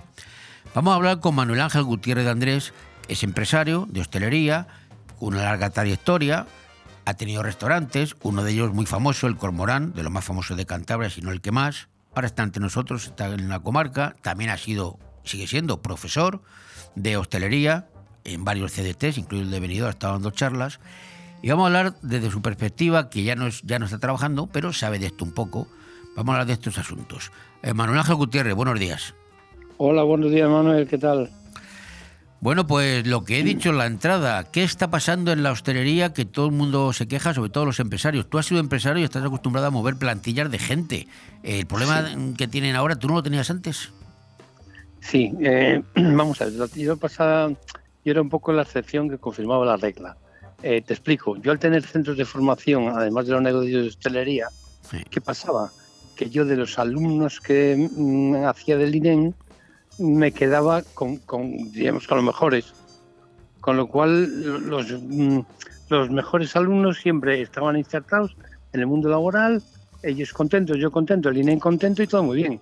Ahora, mm, me pedían mucha, al principio poca gente, pero me empezaron a, pedir, a pedir más, más, y claro, llegó un momento que las solicitudes eran superiores a la oferta. Y entonces ahí es donde empieza el problema de, de la hostelería. Cuando has hecho la entrada, mm, has dicho, mm, me llama un poco la atención que has nombrado la similitud de Benidorm y Ibiza. Sí, bueno. Hay una gran, hay una gran diferencia, Manuel, te explico. A ver. Ibiza, al ser una isla, tiene un, un terreno muy limitado. Sí. Para, el sobre todo para el tema de la presentación, ¿eh? Sin embargo, Benidorm, fíjate, se puede vivir en Callosa, en La Lucía, en, en Finestrat. O sea, no es tan acuciante ni será nunca tan acuciante como es Ibiza. O Ibiza es un Mallorca, como caso- hizo Mallorca, como de una isla, vamos, lo entiendo perfectamente. sí. están muy limitados y tal. Aquí, aquí sí te decimos que pues sí, lo que dices tú, que los pisos ahora están muy caros en Benidorm, la, dicen que se está multiplicando el, el precio del alquiler eh, y efectivamente es, es un problema, pero siempre tardada en llegar, pues ya te digo, a la Lucía, pues en la Lucía se puede encontrar algún piso, pues hombre, a un precio más o menos razonable, ¿vale? Entonces es un poco la, la diferencia. Y, y por lo demás, lo que decías tú, eso de, lo- de los hoteles, el- a ver, vivimos en una, en una sociedad de mercado, ¿vale? Sí. Y en la sociedad de mercado, que hay? La ley de la oferta y la demanda. Es decir, si yo te digo, Manuel, ¿vienes conmigo a la tarde a Alicante? Y tú dices, Manu, mm, no puedo. Vale, Manuel, te doy mil euros si vienes conmigo a la tarde a Alicante. Bueno, voy. espera un poquitín que igual hago por poder. Claro. Y si tienes más complicado, digo, Manu, te doy cinco mil euros y al final tú vas conmigo a Alicante. ¿A que sí? Bueno, pero deduzco de este ejemplo que no se paga lo que la gente quiere en hostelería ahora. O me estoy- Hostelería- o me estoy pasando. Hostelería, es, hostelería es un es un trabajo que ha sido siempre de un esfuerzo pero, físico. pero hay un convenio psíquico, colectivo que hay que cumplir. Sí, sí, sí, de, sí, de acuerdo. Pero ese convenio se queda se queda muy por debajo todavía, te lo digo yo. Mira, eh, mm, ¿cómo decirte yo? La hostelería ha sido siempre muy dura, pero muy dura en muchos aspectos. No Se ha cortado. Creo que se ha cortado, ¿eh? Se ha cortado. Pues bueno, vamos a intentar recuperarlo. Ahora que me, que, que me estaban intentando decir qué había pasado con la hostelería. Estamos hablando ¿Sí? con. Ah, ah, sí, sí, sí, estás ahí. Ah, que se ha cortado sí, un sí. momento. Decías. Entonces, te decía que, que la, la hostelería ya no es solo en cuanto al esfuerzo físico, sino que al esfuerzo familiar. La- el tema de la conciliación en hostelería pues es muy, muy difícil. ¿Por qué? Pues porque todos comemos a la misma hora, todos cenamos a la misma hora, todos dormimos a la misma hora. O sea, esto no es como una fábrica que te pones a hacer tornillos y dices, bueno, pues empiezo a las 8 de la mañana y acabo mañana a las 8 de la mañana. Hago turnos, los reparto un día a otro. No, nuestra- nuestros clientes siempre nos piden y nos solicitan todo a la misma hora. ¿Vale? Mm. Entonces, tanto en el comedor como en, la, como en la- en el departamento de pisos. Las camareras de piso, pues cu- cuando hay que hacer habitaciones, pues por las mañanas. Evidentemente, cuando la gente se levanta, va a desayunar, tal, tal, ahí empieza su trabajo. ¿Vale? Entonces, todo, ese- todo eso requiere, es, es complejo. Y entonces, ¿qué pasa? Pues, ¿qué está pasando? Pues está pasando lo siguiente. Primero, la, al ser un trabajo, ya te digo, un trabajo duro, la gente pues y se va a otros gremios. Yo me acuerdo en la crisis, fue, sería del 2008, 2008. La crisis el fue en dos- 2007, ¿no? Más o menos. Sí, sí, sí, a nosotros en el norte nos afectó en el 8. Y luego en el 90 también fue la gorda, ¿no? En el 90 hubo una gorda. Yo me acuerdo en el 90 se fue muchísima gente a la construcción. Es que la construcción se ganaba el triple Que de un camarero, por camarero. ejemplo, sí. Y, y- y en la construcción entraba a trabajar a las 8 de la mañana, salía a las 12, entraba a las 2 y salía a las 6. Adiós. Y, y de viernes por la tarde hasta lunes. Pues por eso eso, por eso a los- es hostelería, por eso hostelería, quizá digo yo, mm, había que pagar más o menos, o no sé. Sí, y por no, eso decía lo del convenio. No, sí, sí, sí, o sea, al final vas a llegar donde yo te diga. Entonces, ¿qué está pasando? La gente está yendo a otros, a otros gremios y está abandonando la hostelería. Entonces, ¿cómo, ¿qué habría que hacer para Pa' que la gente vuelva a la hostelería? Pues lo, lo que te estoy diciendo. ¿A que por mil euros irías conmigo luego a Alicante? Sí. Pues, machos, cuando la gente no quiere hacer una chisma, pues hay que ofertar mejores condiciones. Que hay que pagar más condiciones. Sí, hay que eso es, y nada más. Y, y lo demás es rizar el rizo, dar vueltas a lo mismo. Claro, porque es que fíjate, si, si, hay, si, no, si se paga lo que se paga, que según me ha dado a entender, el convenio está por debajo de lo que realmente se necesita. Si Sí, encima está en un sitio turístico como el nuestro, vale, vale que no es Ibiza ni Mallorca, pero de todas maneras en Benidorm es imposible encontrar un piso y menos en verano. Porque pues, después de como en Madrid, en Madrid la gente, estudiantes, están cuatro metidos en un piso eh, compartiendo incluso habitación. Eh, Sí, Entonces, claro, si a un sueldo de 1.400, 1.500 le quitas 400 euros para un piso, o, o 400, digo, 600, ¿dónde está la ganancia de esta persona? Claro que no, no, ahí no, la gente no. Cuando la gente hace números y no les cuadra, entonces y luego empezamos. A mí, si te dan una, una paga de no sé qué, de 700, tal igual, haces números y dices por 200 euros no me complico la vida.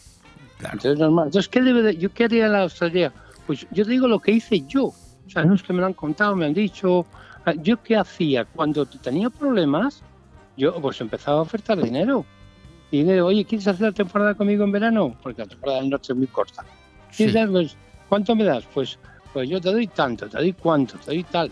Y, y, y la gente y la gente venía, trabajaba, O sea, que te salías del Iban convenio. encantados. Te, te salías del Iban- convenio, te ibas por Sí, arriba. hombre, el, el convenio, el convenio estamos hablando de eso, el convenio es un mínimo, es un mínimo. Cuando tú tienes un buen trabajador, eh, vamos a ver, un buen trabajo, un trabajador tuyo, por ejemplo, que gane 2.500 euros al mes, es mucho más barato que uno malo que gane 1.000. Sí. Y cualquier empresario lo sabe. Entonces hay que, hay que, hay que luchar por tener los buenos empleados. Claro, y ya está. Y que los malos digan, yo, si, si, si, si trabajo más, me esfuerzo aquí, me hago tal, oye, voy a ganar mucho más. Y se esfuerza. Y lo, de, si y ve- lo de la vivienda es complicado. ¿Eso cómo se soluciona? Porque lo- está claro que los sueldos, que la gente se la fija a hostelería pagándole más dinero porque la es oferta y demanda. Pero Sí. lo de los pisos es imposible. No los sé si- pisos es complicado, es complicado y sobre todo en, eh, ahora en, en Benidorm. Hay que, hay que pensar, vamos a ver, mira, yo, yo en Santander, yo tenía mis restaurantes, uno le tenía 300 metros de casa y otro a 5 kilómetros de autopista. O sea, yo, yo vivía casi en, en el restaurante. Vale, pues yo cuando vine a, a Benidorm y dejé de trabajar por motivos de salud, entonces, bueno, pues empecé a, a dar clases tal, y me salió un trabajo por la mañana en, en Elche y otro trabajo por la tarde en Castalla. Ujú. La verdad, pagaban bien, muy bien. Pero, pero ya, como, ya como profesor, ya dando clases. Sí, sí, yo ganaba un muy buen sueldo. Entonces, pero yo me hacía, Man- Manuel, yo me hacía todos los días 220 kilómetros. Y cuando yo en Santander decía a mis amigos que estaba haciendo 220 kilómetros diarios, dice, Manuel, tú estás loco. ¿Pero cómo haces 200? Pues sí, es autopista, voy yendo a la radio, no sé qué, pues miren, pues como lo hacen en Madrid todo el mundo. Entonces, yo creo que al vivir en Benidorm hoy, hoy, mira, un pueblo ahora que se me está ocurriendo, Orcheta. Orcheta es un pueblo que parece que está en el, en- en el culo del mundo y está aquí al lado, está a 10 minutos. En Orcheta seguro que hay alguna vivienda que alquilan barata. Ya. ¿Me entiendes? O Sí, sea, pero hay todos que queremos trabajar enfrente, vivir y dormir Claro. enfrente del trabajo. Eso, eso, eso ya se murió. Igual que nuestros hijos que van a la universidad ya tienen que pensar en que van a- el 30% de ellos van a vivir en el extranjero, ya el- el- eso de vivir en la puerta del trabajo Por, por eso, por eso posiblemente sea una de las alternativas que la gente hoy considera, que es alquilar. ¿Alquilar por qué? Porque yo tengo que vivir cerca de mi trabajo. Y si mi trabajo cambia, yo tengo que cambiar. ¿Me entiendes? Es que está cambiando el mundo.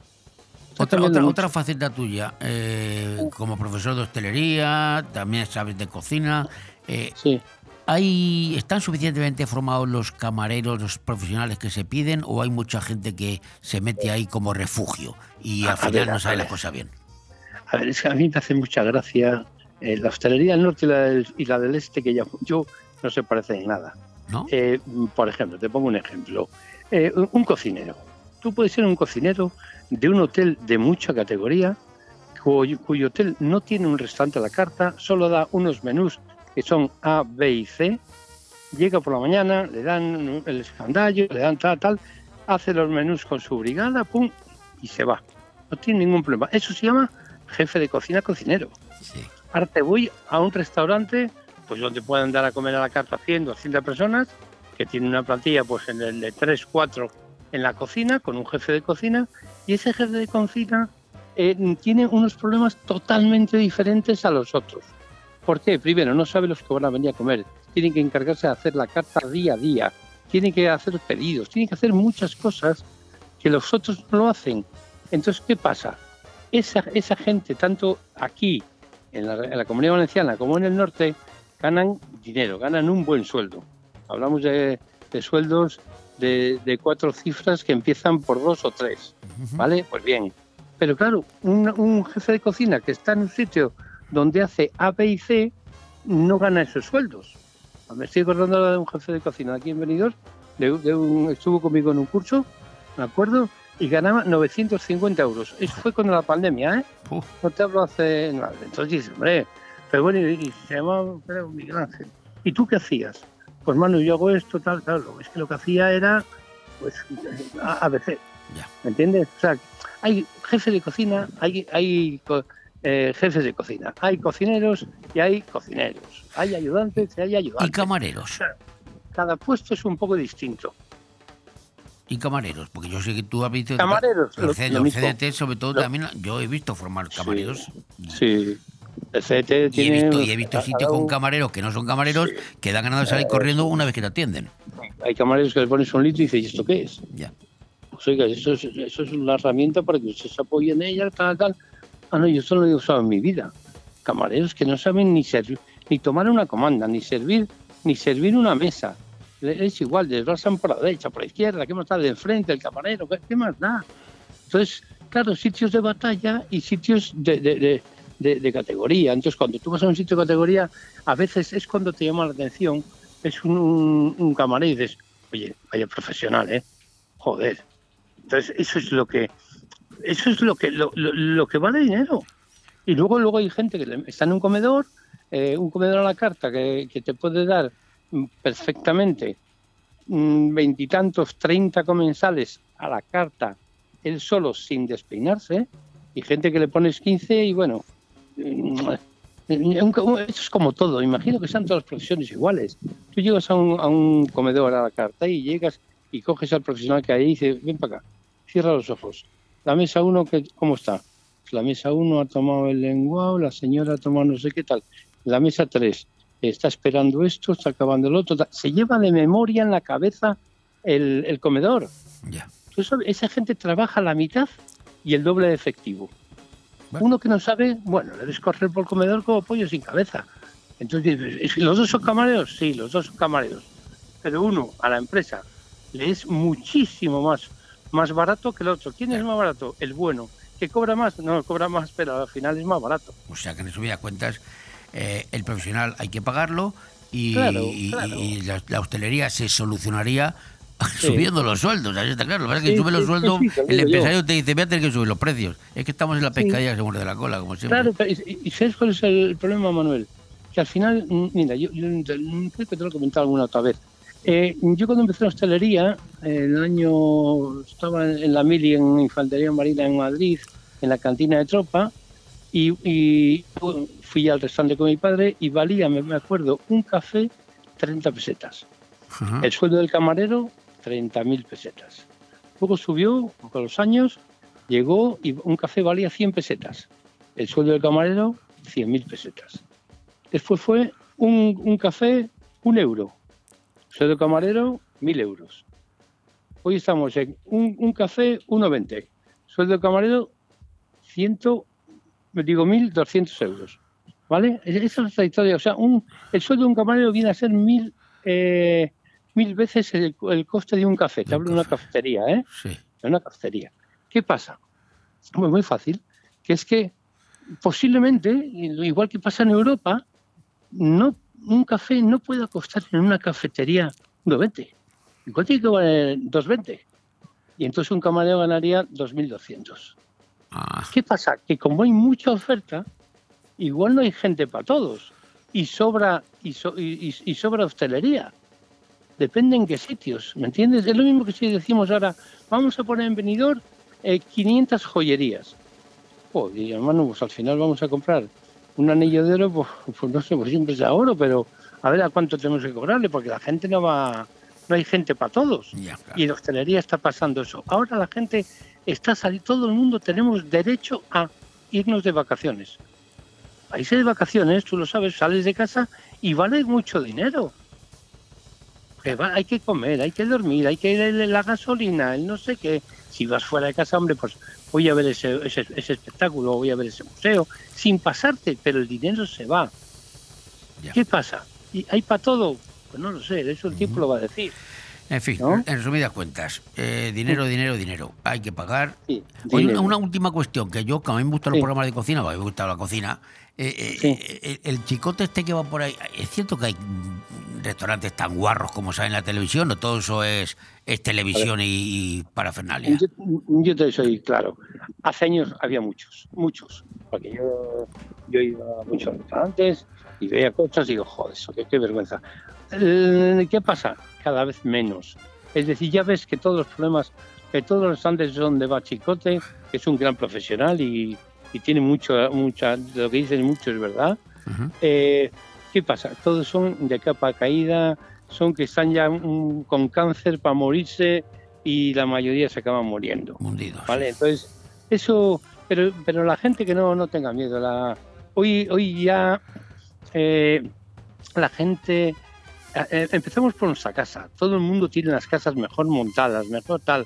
Eh, no es como hace años. Hace años nuestros antepasados, pues la casa era, la tenían menos cuidada, tal. Hoy ya los restaurantes nuevos se, se tienen mucho mejor, mejor atendidos, mejor instalados.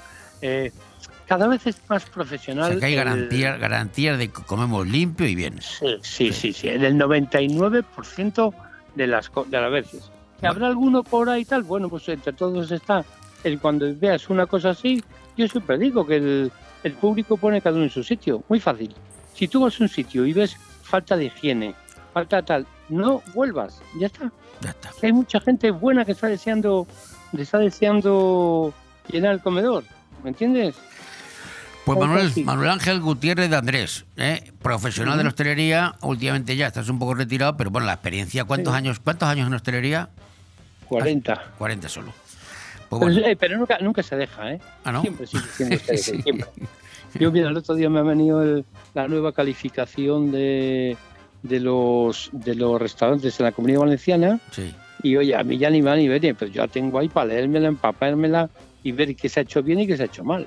Bueno. O sea, que todo eso hay que, hay que enterarse. Pues muchísimas gracias por Vale. esta información y la conclusión yo que saco es que, que tiene arreglo, pero hay que pagarlo. Eh, El trabajador Sí, hay sí, que pagarle, evidentemente, Sí, hay que pagar. Y Ya es así. Pues Sí, señor. muchas gracias. Un saludo. Venga, un Hasta abrazo. luego.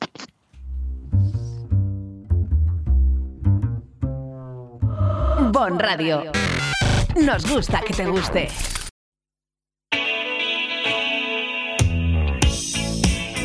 Got this in pocket. Gunpowder. I'm gonna use it. Intention. I'm feeling mental. Gonna make you, make you, make you notice. Got motion, restrained emotion. I've been diving,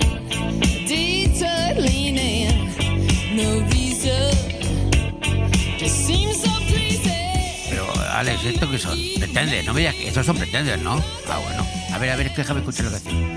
Gonna use my Ah, bro, bro sin pocket o algo así. Bronce en el bolsillo.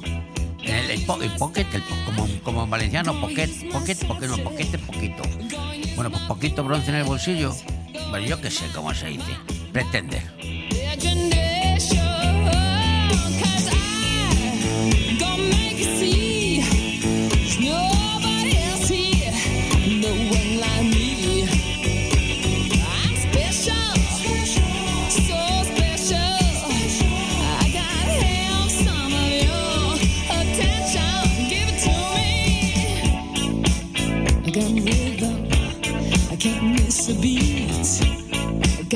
game.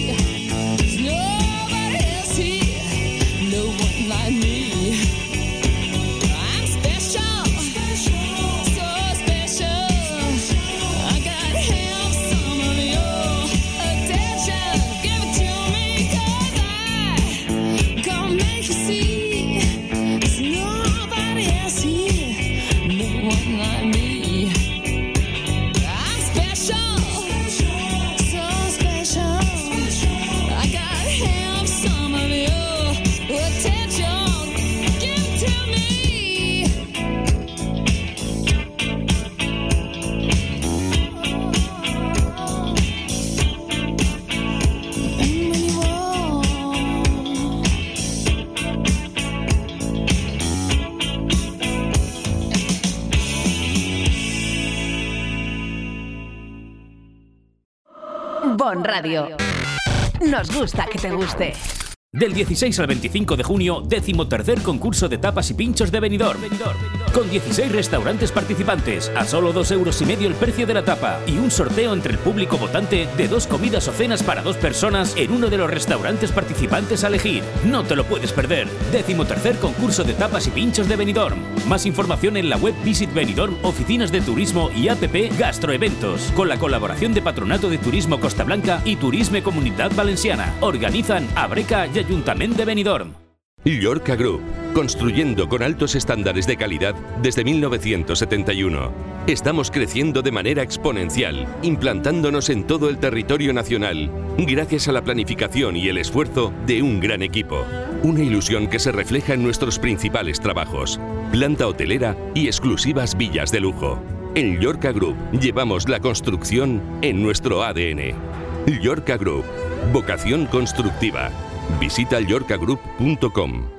El cambio climático es un reto global que afecta especialmente a la comunidad valenciana. Afortunadamente, su ciudadanía, empresas e instituciones han decidido ponerse en movimiento, adoptar los compromisos necesarios para generar un clima de responsabilidad compartida capaz de inspirar a millones. Descubre cómo en climasparaelcambio.es, una iniciativa de Hidracua y sus empresas participadas. Cuando necesitas llevar tu coche al taller, siempre te surgen dudas, pero eso es porque no conoces los talleres multimarca Eurorepar Pérez Pascual. Chapa, pintura, mecánica, profesionales con más de 50 años de experiencia. Somos referente en Benidorm y la Marina Baixa. Además, si reparas tu vehículo con nosotros, podrás disfrutar de un vehículo de cortesía sin coste.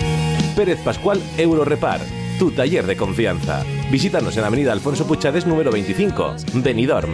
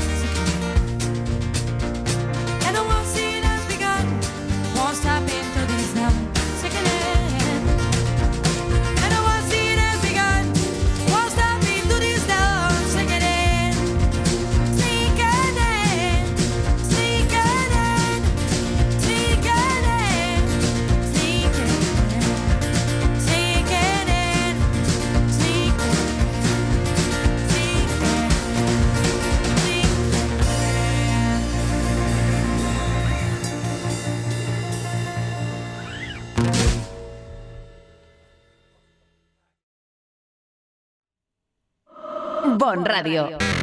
Nos gusta que te guste. Bueno, ya estamos en verano, ¿eh? aunque hace calor, unos días hace frío, un tiempo raro, pero el verano está ahí, quedan dos, tres días. Y es el momento en el que hay que tomar medidas, pues contra el sol, contra, el calor, eh, la operación bikini, que aunque algunos llegan tarde, ahí está todavía. Vamos a hablar de medicina, de consejos, de cosas interesantes con Carolina Hernández Quezada, que ella es médico de familia, trabaja en el ambulatorio del casco antiguo de Altea, también es médico de urgencias en el Hospital Clínica Benidorm y médico estético. Eh, Carolina Hernández, buenos días, buenas tardes ya. Hola, buenos, sí, buenas tardes, ¿qué tal? Pues queríamos hablar contigo para hablar un poquito de, bueno, de, de consejos, que nos des algún consejo cara al verano, el calor, porque ahora yo vi el otro día, hoy no hace buen día, pero lo- anteayer vi a la gente, me pasé por la playa y había gente espanzurrada al sol que parecían gamba roja de Huelva. Claro, Bueno, vamos. sí. ¿Qué, qué- qué hacemos mal? A ver, lo primero que tenemos que tener claro que el golpe de calor no es una cosa insignificante, ¿vale? ¿Mm? Hay gente que se muere de un golpe de calor. Sí. Entonces, eh, tenemos que saber eh, cuáles son sus síntomas eh, para prevenirlo o para enseguida buscar ayuda sanitaria. Por ejemplo, dolor de cabeza, piel seca y caliente, ausencia de sudor, una sed intensa, una respiración rápida, jadeante, como con sensación de falta de aire, taquicardia, eh, notarse el pulso rápido, eh, mareos, eh, incluso convulsiones y hasta pérdida de, de conocimiento. Estos síntomas son más los, eh, las personas más propensas a ellos son las personas de mayores de 65 años y los lactantes y menores de 4 años. Entonces, ¿qué tenemos que hacer para prevenir un golpe de calor? Pues evitar la exposición prolongada al sol. Usar siempre fotoprotección. Eh, sobre todo hay unos horarios que deberíamos eh, no estar al sol y tampoco realizar eh, actividad física, que sería entre las 12 del mediodía y las 4 de la tarde. Vestir siempre con ropa holgada, fresca, de colores claros, usar gorras, sombreros, beber siempre, hidratarse eh, con agua y alimentos que sean frescos y adecuados para la época, que por suerte vivimos en un sitio donde tenemos de todo eso. Buscar la sombra, sobre todo lugares frescos, y no dejar nunca a nadie dentro de un coche estacionado. Bueno, ni una persona ni un animal, por supuesto. Por supuesto, sí, que hay algunos que vamos, que... Oye, una pregunta, una pregunta. Yo cuando era pequeño me acuerdo que mis padres siempre decían, después de comer hay que hacer la digestión, no te metas. ¿Eso es cierto o es una leyenda urbana? Lo, lo de dos horas después de comer no meterte al agua. Hay que reposar, hay que reposar. Mm, yo tuve un caso personal con un niño eh, de dos años que, bueno, estaban de vacaciones en una zona de la Sierra de Albacete. El niño murió, ¿eh? Ajá. Comió, se fueron a jugar y, bueno, le dio un golpe de calor, vomitó, claro, eh, broncoaspiró, eso es cuando tú vomitas y al ser un niño o inclusive una persona mayor no tiene ayuda para que tú puedas echar, expulsar ese vómito, pues se le atragantó y se fue a los pulmones. ¿Por qué? Porque la comida, eh, la digestión se hace en dos horas. La comida todavía está en el tránsito esófago eh, en el estómago. Si no hacemos ese reposo, pues la comida sigue ahí, cualquier movimiento el calor. Te perdemos un poquito. Muévete un ¿Me poquito. escuchas? Ahora sí, sí, Ahora sí. sí. Vale, te decía que cuando no hacemos reposo, que la digestión se hace entre unas dos horas, pues esa comida sigue ahí. Es como si fuéramos eh, rumiantes. Puede volver a subir y entonces es lo que le llaman eh, de forma coloquial, pues eh, que, que no hacemos la digestión o un corte de digestión. El caso es sí, cuando comemos tenemos que hacer eh, unas dos horas de reposo. Vale.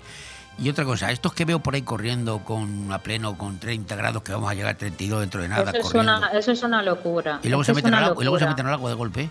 Eso es una locura también. No se debe hacer ese cambio de temperatura brusco porque el organismo, mm, el organismo es muy sabio, pero para esto no está, eh, mm, no está, no está programado, por decirlo de alguna forma. Tenemos una temperatura que la normal sería, depende de la edad también, pero bueno, 36, 36,5 grados es una temperatura normal en una persona. Si el- estamos eh, con, eh, con esto de neopreno, bajo el sol, con la temperatura tan alta, podemos llegar hasta 38 grados, 39, que ya es una temperatura muy alta y peligrosa. Y de repente hacemos ese cambio rápido de, de temperatura. Pues si no es un organismo que está, mm, que está bien, ¿sabes? Que, que, que analíticamente está bien, físicamente está bien, pues puede producir también problemas. Porque, por lo que te digo, tenemos que ten- ir cambiando poco a poco de, de, la- de los grados de temperatura. Por eso, por eso ocurre que eh, estamos viendo últimamente que atletas o deportistas de élite que están preparados, jóvenes, eh, bueno, algunos han llegado a la meta y se han caído y se han fallecido, y, futbolistas también. ¿Eso a qué es debido? ¿A los cambios bruscos o, o- o a qué? Eso más bien habría, habría que ir un poquito más allá, porque a veces son cardiopatías, eh, enfermedades eh, cardíacas que no están registradas como tal, porque en alguna prueba que se hizo en su momento eh, no se ha llegado tan a fondo y no se ve. O puede ser que le haya dado una lipotimia efectivamente y, y se hayan quedado muertos, pero para eso hay que ir un poquito más allá. Bueno, y una cosa que hago yo que sé que está mal hecha. Eh, a mí me encantan las cosas frías, aun sudando. Y al final, a veces mm, trago una, un- algo frío y me da un dolor, un dolor, una cosa que es un nudo en la garganta que me llega hasta el paladar. Claro, Eso es claro. horrible, también es muy perjudicial tomar cosas demasiado Claro, frías. es lo que es lo mismo que te decía, que no podemos eh, una temperatura normal mm, cambiarla bruscamente a otra temperatura. Tiene que ir poco a poco. Ya. Porque te puede producir, en ese caso, lo que notas tú es un espasmo, porque estás, vamos a decir, maltratando el esófago y claro, te tienes que responder con algo. Y tú también eres médico estético y yo sé que el tema de la estética y la y lo llevas bastante bastante bien. De hecho, bueno, yo me estoy quedando fantástico, gracias a ti. Sí, es qué bueno, me alegro, tengo que verte. Pero, pero hacemos, hacemos burradas. pa- Ahora la operación bikini me refiero. Ahora que va a llegar ya, ya prácticamente nada. Eh, ¿Qué hacemos mal? La, gente se pasa con el tema de los regímenes y, y forzamos demasiado la máquina. Sí, sí, porque, a ver, cada persona es individual. Entonces, eh, antes de, de ponerse uno con una dieta, debe buscar ayuda profesional. Y, co- y como cada uno somos individuales, tenemos que ver qué nos conviene a cada uno. Hay que hacer medidas, hay que pesar, hay que hacer una historia clínica, ver lo que hace cada uno. Y entonces a partir de ahí, pues ya se le pone, yo ya no hablo de dieta, yo hablo de comer sano, ¿sabes? Quitarte algunas cosas, alimentarte bien y sobre todo el ejercicio físico, que es muy importante. Sí, pero sabes que se ponen de moda mucho las dietas, ¿no? La dieta de la alcachofa, ahora está de moda la dieta intermitente. eh, Pero ¿no? no, a ver, eh, fíjate, eh, sí que estuve estudiando hace poquito sobre las dietas y la dieta intermitente es una de las que sí está aceptada según la evidencia científica y depende también de la edad, porque hay varios tipos de, de horarios para la dieta intermitente. Entonces es lo que te digo, tendría que buscar ayuda de un profesional y que le paute la dieta, pero sí que esa está aceptada. Está aceptada. Sí. Pues Carolina Hernández, estaremos en contacto. Hablaremos, seguiremos charlando contigo, dándonos consejos de este tipo porque es interesante. Muy bien. Todas las cosas, bueno, de las comidas, las comidas, lo último. Mm, Podemos comer de todo en verano o en verano hay que no te puedes meter un cocido. A la- ver, no, que va, en verano tenemos que comer cosas fresquitas. De hecho, siempre te mandan frutas de la temporada, eh, verduras de la temporada, que para eso están. Cada temporada tiene su, su comida y tenemos que aprovecharla, de hecho. Mm. A mí me encanta la, la- la- la- la sandía de melón, pero dicen que engorda, ¿o no? Eh, lo que menos engorda de fruta es la fresa, eh, el arándano y la manzana verde, que es lo que le mandamos a los diabéticos. Los demás, las demás frutas, pues sí tienen muchos azúcares y sí que engordan. Me la has puesto, me la has puesto mal. Yo, yo soy de sandía y de melón, melón con jamón encima. Pero bueno, a ver, todo en exceso se sabe que hace daño. Te puedes comer un día un poquito de sandía, otro día un poquito de melón, dos o tres veces por semana y ya está. Ah, bueno, vale, bueno. Claro. Menos en nada. Carolina Hernández Quezada, doctora, muchísimas gracias por estar con nosotros este, Gracias este a rato. ti. Gracias, saludos. Muy bien, gracias, hasta luego, adiós. Bon Radio. Nos gusta que te guste.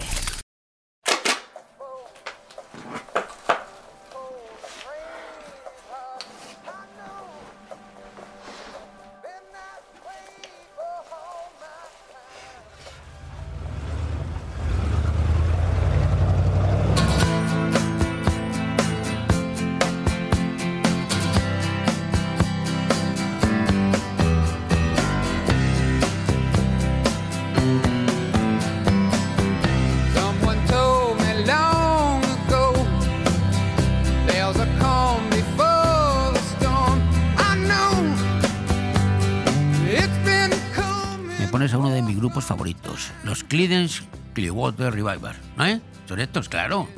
Son inconfundibles, Alex.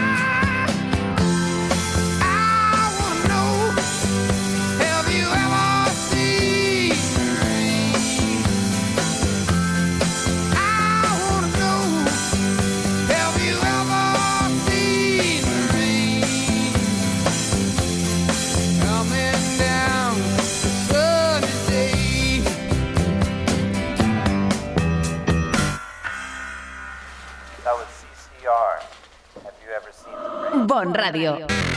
Nos gusta que te guste. Ahora quiero hablar de una mujer que a mí me encanta. me encanta como mujer y como cantante. Beyoncé. ¿Quién no ha escuchado y ha admirado a Beyoncé? Sin embargo, las divas, algunas, casi todas diría yo, suelen ser polémicas y muy caprichosas. La cantante, Beyoncé, pues ha actuado no hace mucho en Barcelona y ha protagonizado, pues bueno, pues alguna- algunas, algún pequeño escándalo, porque un poquito exigente, ¿no? Se ha comportado de una manera un poquito exigente. En Telecinco explicaron el otro día que la cantante, cuando llegó al aeropuerto de Barcelona, mm, llegó de una forma un tanto extraña. Como siempre, una legión de guardaespaldas le taparon con unos paraguas para que la gente no la pudiera ver y le pudieran fotografiar. Eh, le acompañaron de la salida hasta una furgoneta negra con los cristales tintados. A todo el mundo le extrañó a esto, ¿no? ¿Por qué? ¿Por qué no quiso saludar a los fans que estaban esperando a su llegada? Porque Beyoncé ser una mujer simpática. Más, la gente que vive de la farándula se debe un poco a los fans, ¿no? Pues no, Beyoncé ni siquiera les hizo un gesto desde la distancia diciendo "Ah, hasta luego, Lucas. Nadie la pudo ver. Además, iba cubierta con una capucha y se negó a hablar con nadie. No sé, ¿tendría un mal día? ¿O qué, o qué la pasaba? Beyoncé tenía muy claro que sus seguidores más fieles habían pagado la entrada para ver su concierto y no se paró a hablar con los fans que estaban en el aeropuerto. O sea, que si quiere verme, pasa por taquilla. Pero había un motivo, parece ser. Quería mantener eh, Beyoncé la expectación y pensaba que si mostraba su imagen le estaba haciendo de menos al público que había pagado para verla dentro del recinto. O sea, que si pagas me ves, si no, no me ves. Si me tapo con capucha, con paraguas. Y eso fue justo lo que hizo en la última actuación que, de Barcelona. Lo cierto es que eh, Beyoncé ha recibido muchas críticas, entre otras cosas porque Socialité pues, ha filtrado sus exigencias, la revista. En el programa de Telecinco, que Telecinco siempre tele, telebasura, dicen algunos, pero siempre está con estas cosas. Telecinco aseguraron que Beyoncé exige, ¿eh? condiciones que pone Beyoncé, exige que su camerino tenga unas condiciones muy concretas. Quiere que todo sea de color blanco. Debe ser del Real Madrid. No puede haber un mueble de otros tonos. O sea que Beyoncé es del Real Madrid, supongo yo. Pero ¿qué es lo más extraño? Lo más extraño, ojo al dato, como diría García, pide que el papel higiénico sea rojo. Sí, sí, para limpiarse el culete. Tiene que ser papel higiénico rojo. Y nadie sabe el motivo, pero a todo el mundo le ha sorprendido bastante la noticia y ya estaban todos corriendo buscando eh, el papel rojo. Y esta noticia del papel rojo para el culete de Beyoncé, pues está corriendo como la pólvora. Pero el artista no se conforma con tener un camerino de color blanco y papel rojo higiénico. También quiere botellas de agua a su disposición. Normal. Pero no, no una botella cualquiera de Fombella. No, no, no, no, no.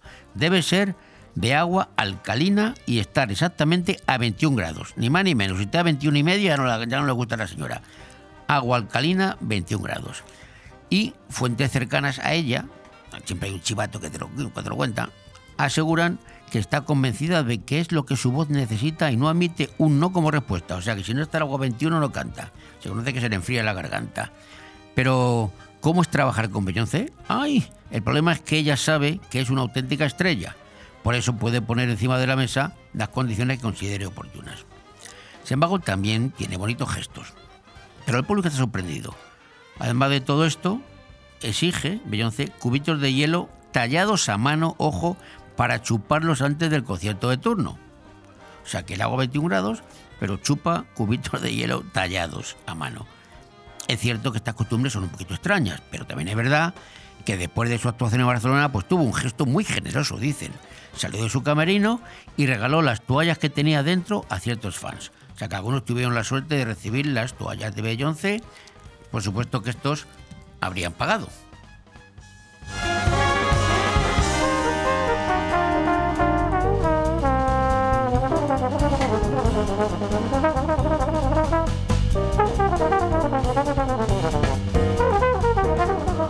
Radio. Nos gusta que te guste.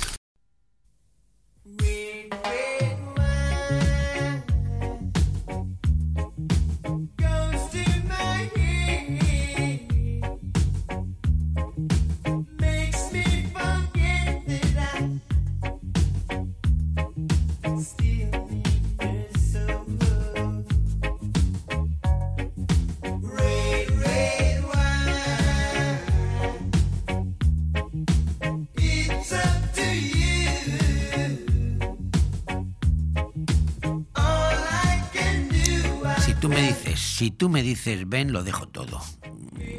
Vale, si tú me dices que este sube 40, pues será V40 y no 80. Pero a mí me suena Bob Marley. ¿No, te ves, ¿no ves un poquito reggae en esto? ¿Eh? ¿Verdad que sí? Toma.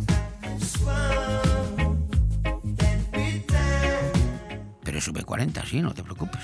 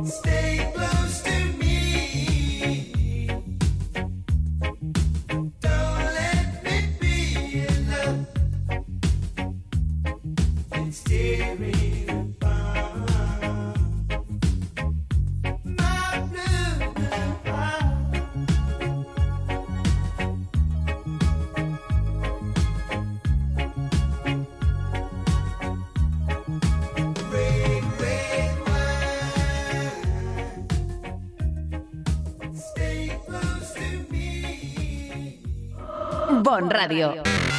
Nos gusta que te guste.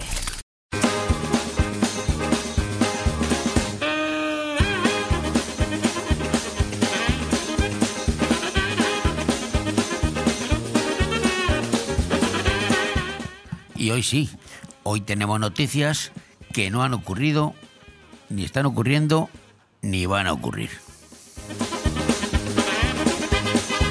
Yolanda Díaz, la vicepresidenta, ofrece a Felipe VI que sea número dos de Sumar por Albacete. Y seguimos con Yolanda Díaz, que pide a Pedro Sánchez que sea número uno de Sumar, pero en este caso por Zamora. PP y Vox acuerdan gobernar juntos la comunidad valenciana y ya han encargado una falla de logros sociales para quemarla. Zapatero le ha dicho a Carlos Herrera, a ver si te voy a tener que tocar la carita, que he venido a tomar café y a repartir. Feijó promete acabar con las agresiones transfobas, transfobas, prohibiendo a las personas trans, claro, si no hay, no hay. Un alpinista ha logrado sobrevivir un año perdido en el bosque a base de qué? De pedidos a globo.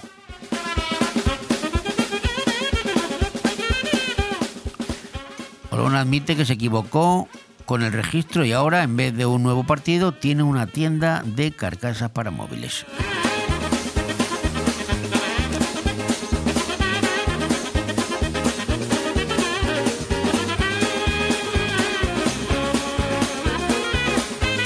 Madrid va a participar en la Liga de Fútbol Sala tras quedarse sin jugadores. Si sigue así, bueno, también están viniendo algunos. La FIFA, el FIFA 24 añadirá los cánticos racistas en los estadios españoles para darle más realismo al juego.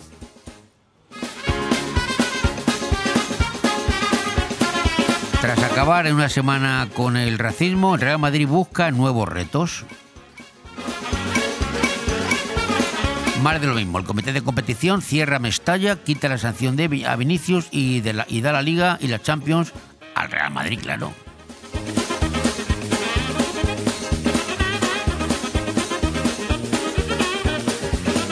Notición, Rafa Nadal deja el tenis. ¿Por qué? Porque está harto de que él envíe pelotas al otro lado de la red y un gilipollas que hay pues siempre se las devuelva.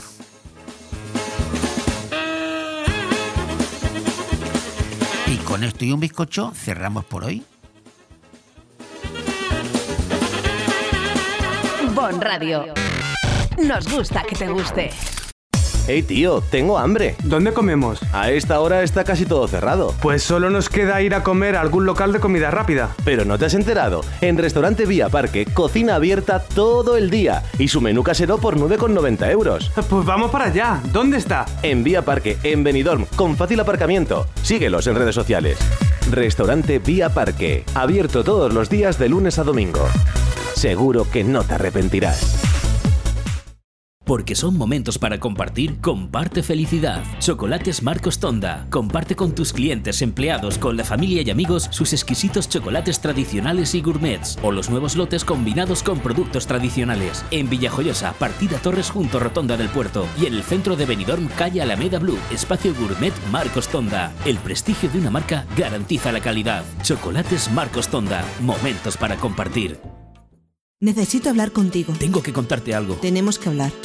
Sea lo que sea, díselo en Restaurante Juan Abril, porque no hay otro sitio igual donde todo sabe y sienta mejor, como nuestros arroces, carnes y pescados frescos de la bahía.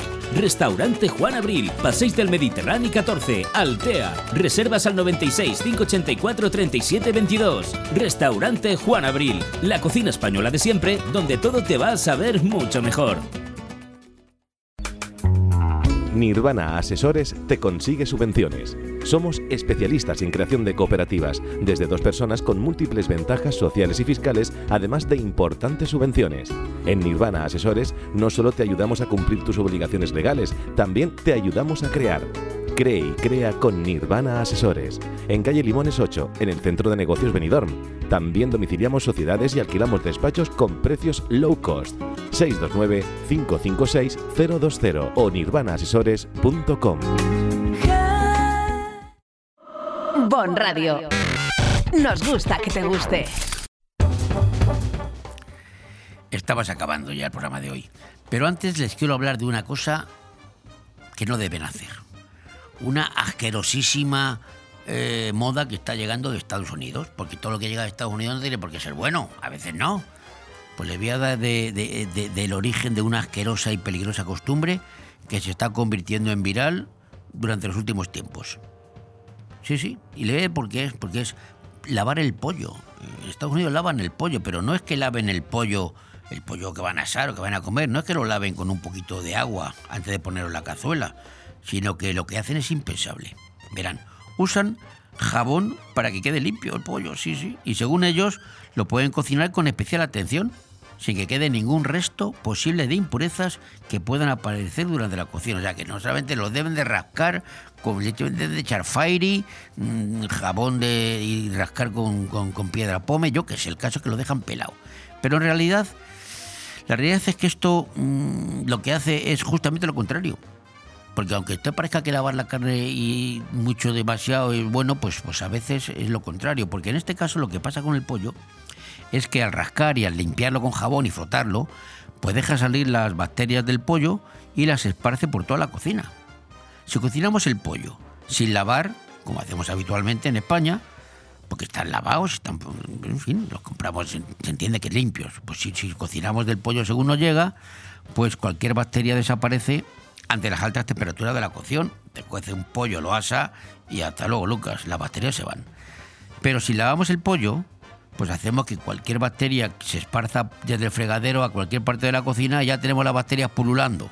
Las autoridades sanitarias de Estados Unidos ya lo han advertido, que puede provocar, esta costumbre de los americanos, puede provocar diarrea, dolor abdominal, náuseas y vómitos y en casos extremos, pues incluso fiebre alta. Con lo cual, será mejor no empezar a copiar esa tendencia que llega de Estados Unidos y seguir cocinando el pollo en España como lo hacemos habitualmente. El detergente tampoco es algo que le vaya bien al pollo. Un poquito de limón, un poquito de curry, ¿verdad? Un poquito de pimentón incluso. Bueno, pero el detergente no le, va, no, no, no le va bien al pollo. Y tampoco a las carnes ni a los pescados. Tampoco se deben lavar las carnes y pescados. Mucha gente lo lava todo. Es más, es mejor que tengamos en cuenta que se trata de unos alimentos que cocinados no tenemos ningún problema. Es decir, no necesitamos ningún trato adicional. Porque nosotros no somos japoneses, no lo comemos crudo. Así que hay que dedicar a los alimentos el tiempo de cocción adecuado para acabar con las bacterias que puedan tener y no tener que lavarlos previamente antes de la cocción. Vamos a dejarnos de inventos extranjeros y a seguir cocinando en España como lo venimos haciendo, que no se nos da mal. Bon Radio. Nos gusta que te guste.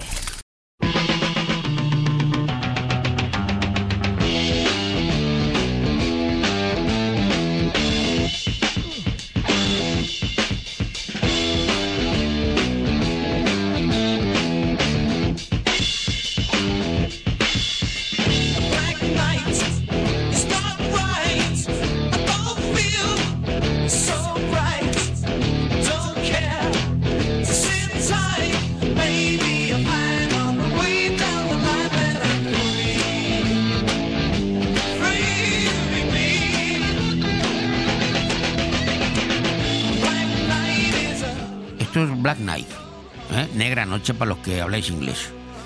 ¿Y cómo se llama esto, Alex? Deep Power, me has dicho. Más o menos, más o menos. Bueno, lo que está claro es que es Black Night. Noir, noir, en francés sería Noir Nuit. Noir, me gusta más en francés, Noir Nuit, Noir Nuit. Negra noche para nosotros, venga.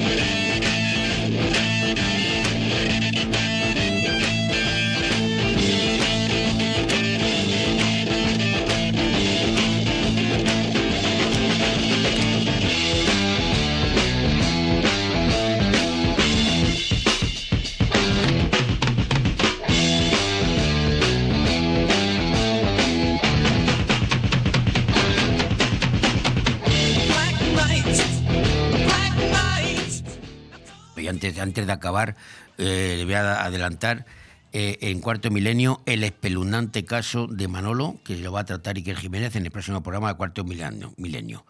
Espeluznante caso de Manolo, que de su casa al bar tarda cinco minutos y del bar a su casa tarda tres horas. Esto será en el próximo cuarto milenio.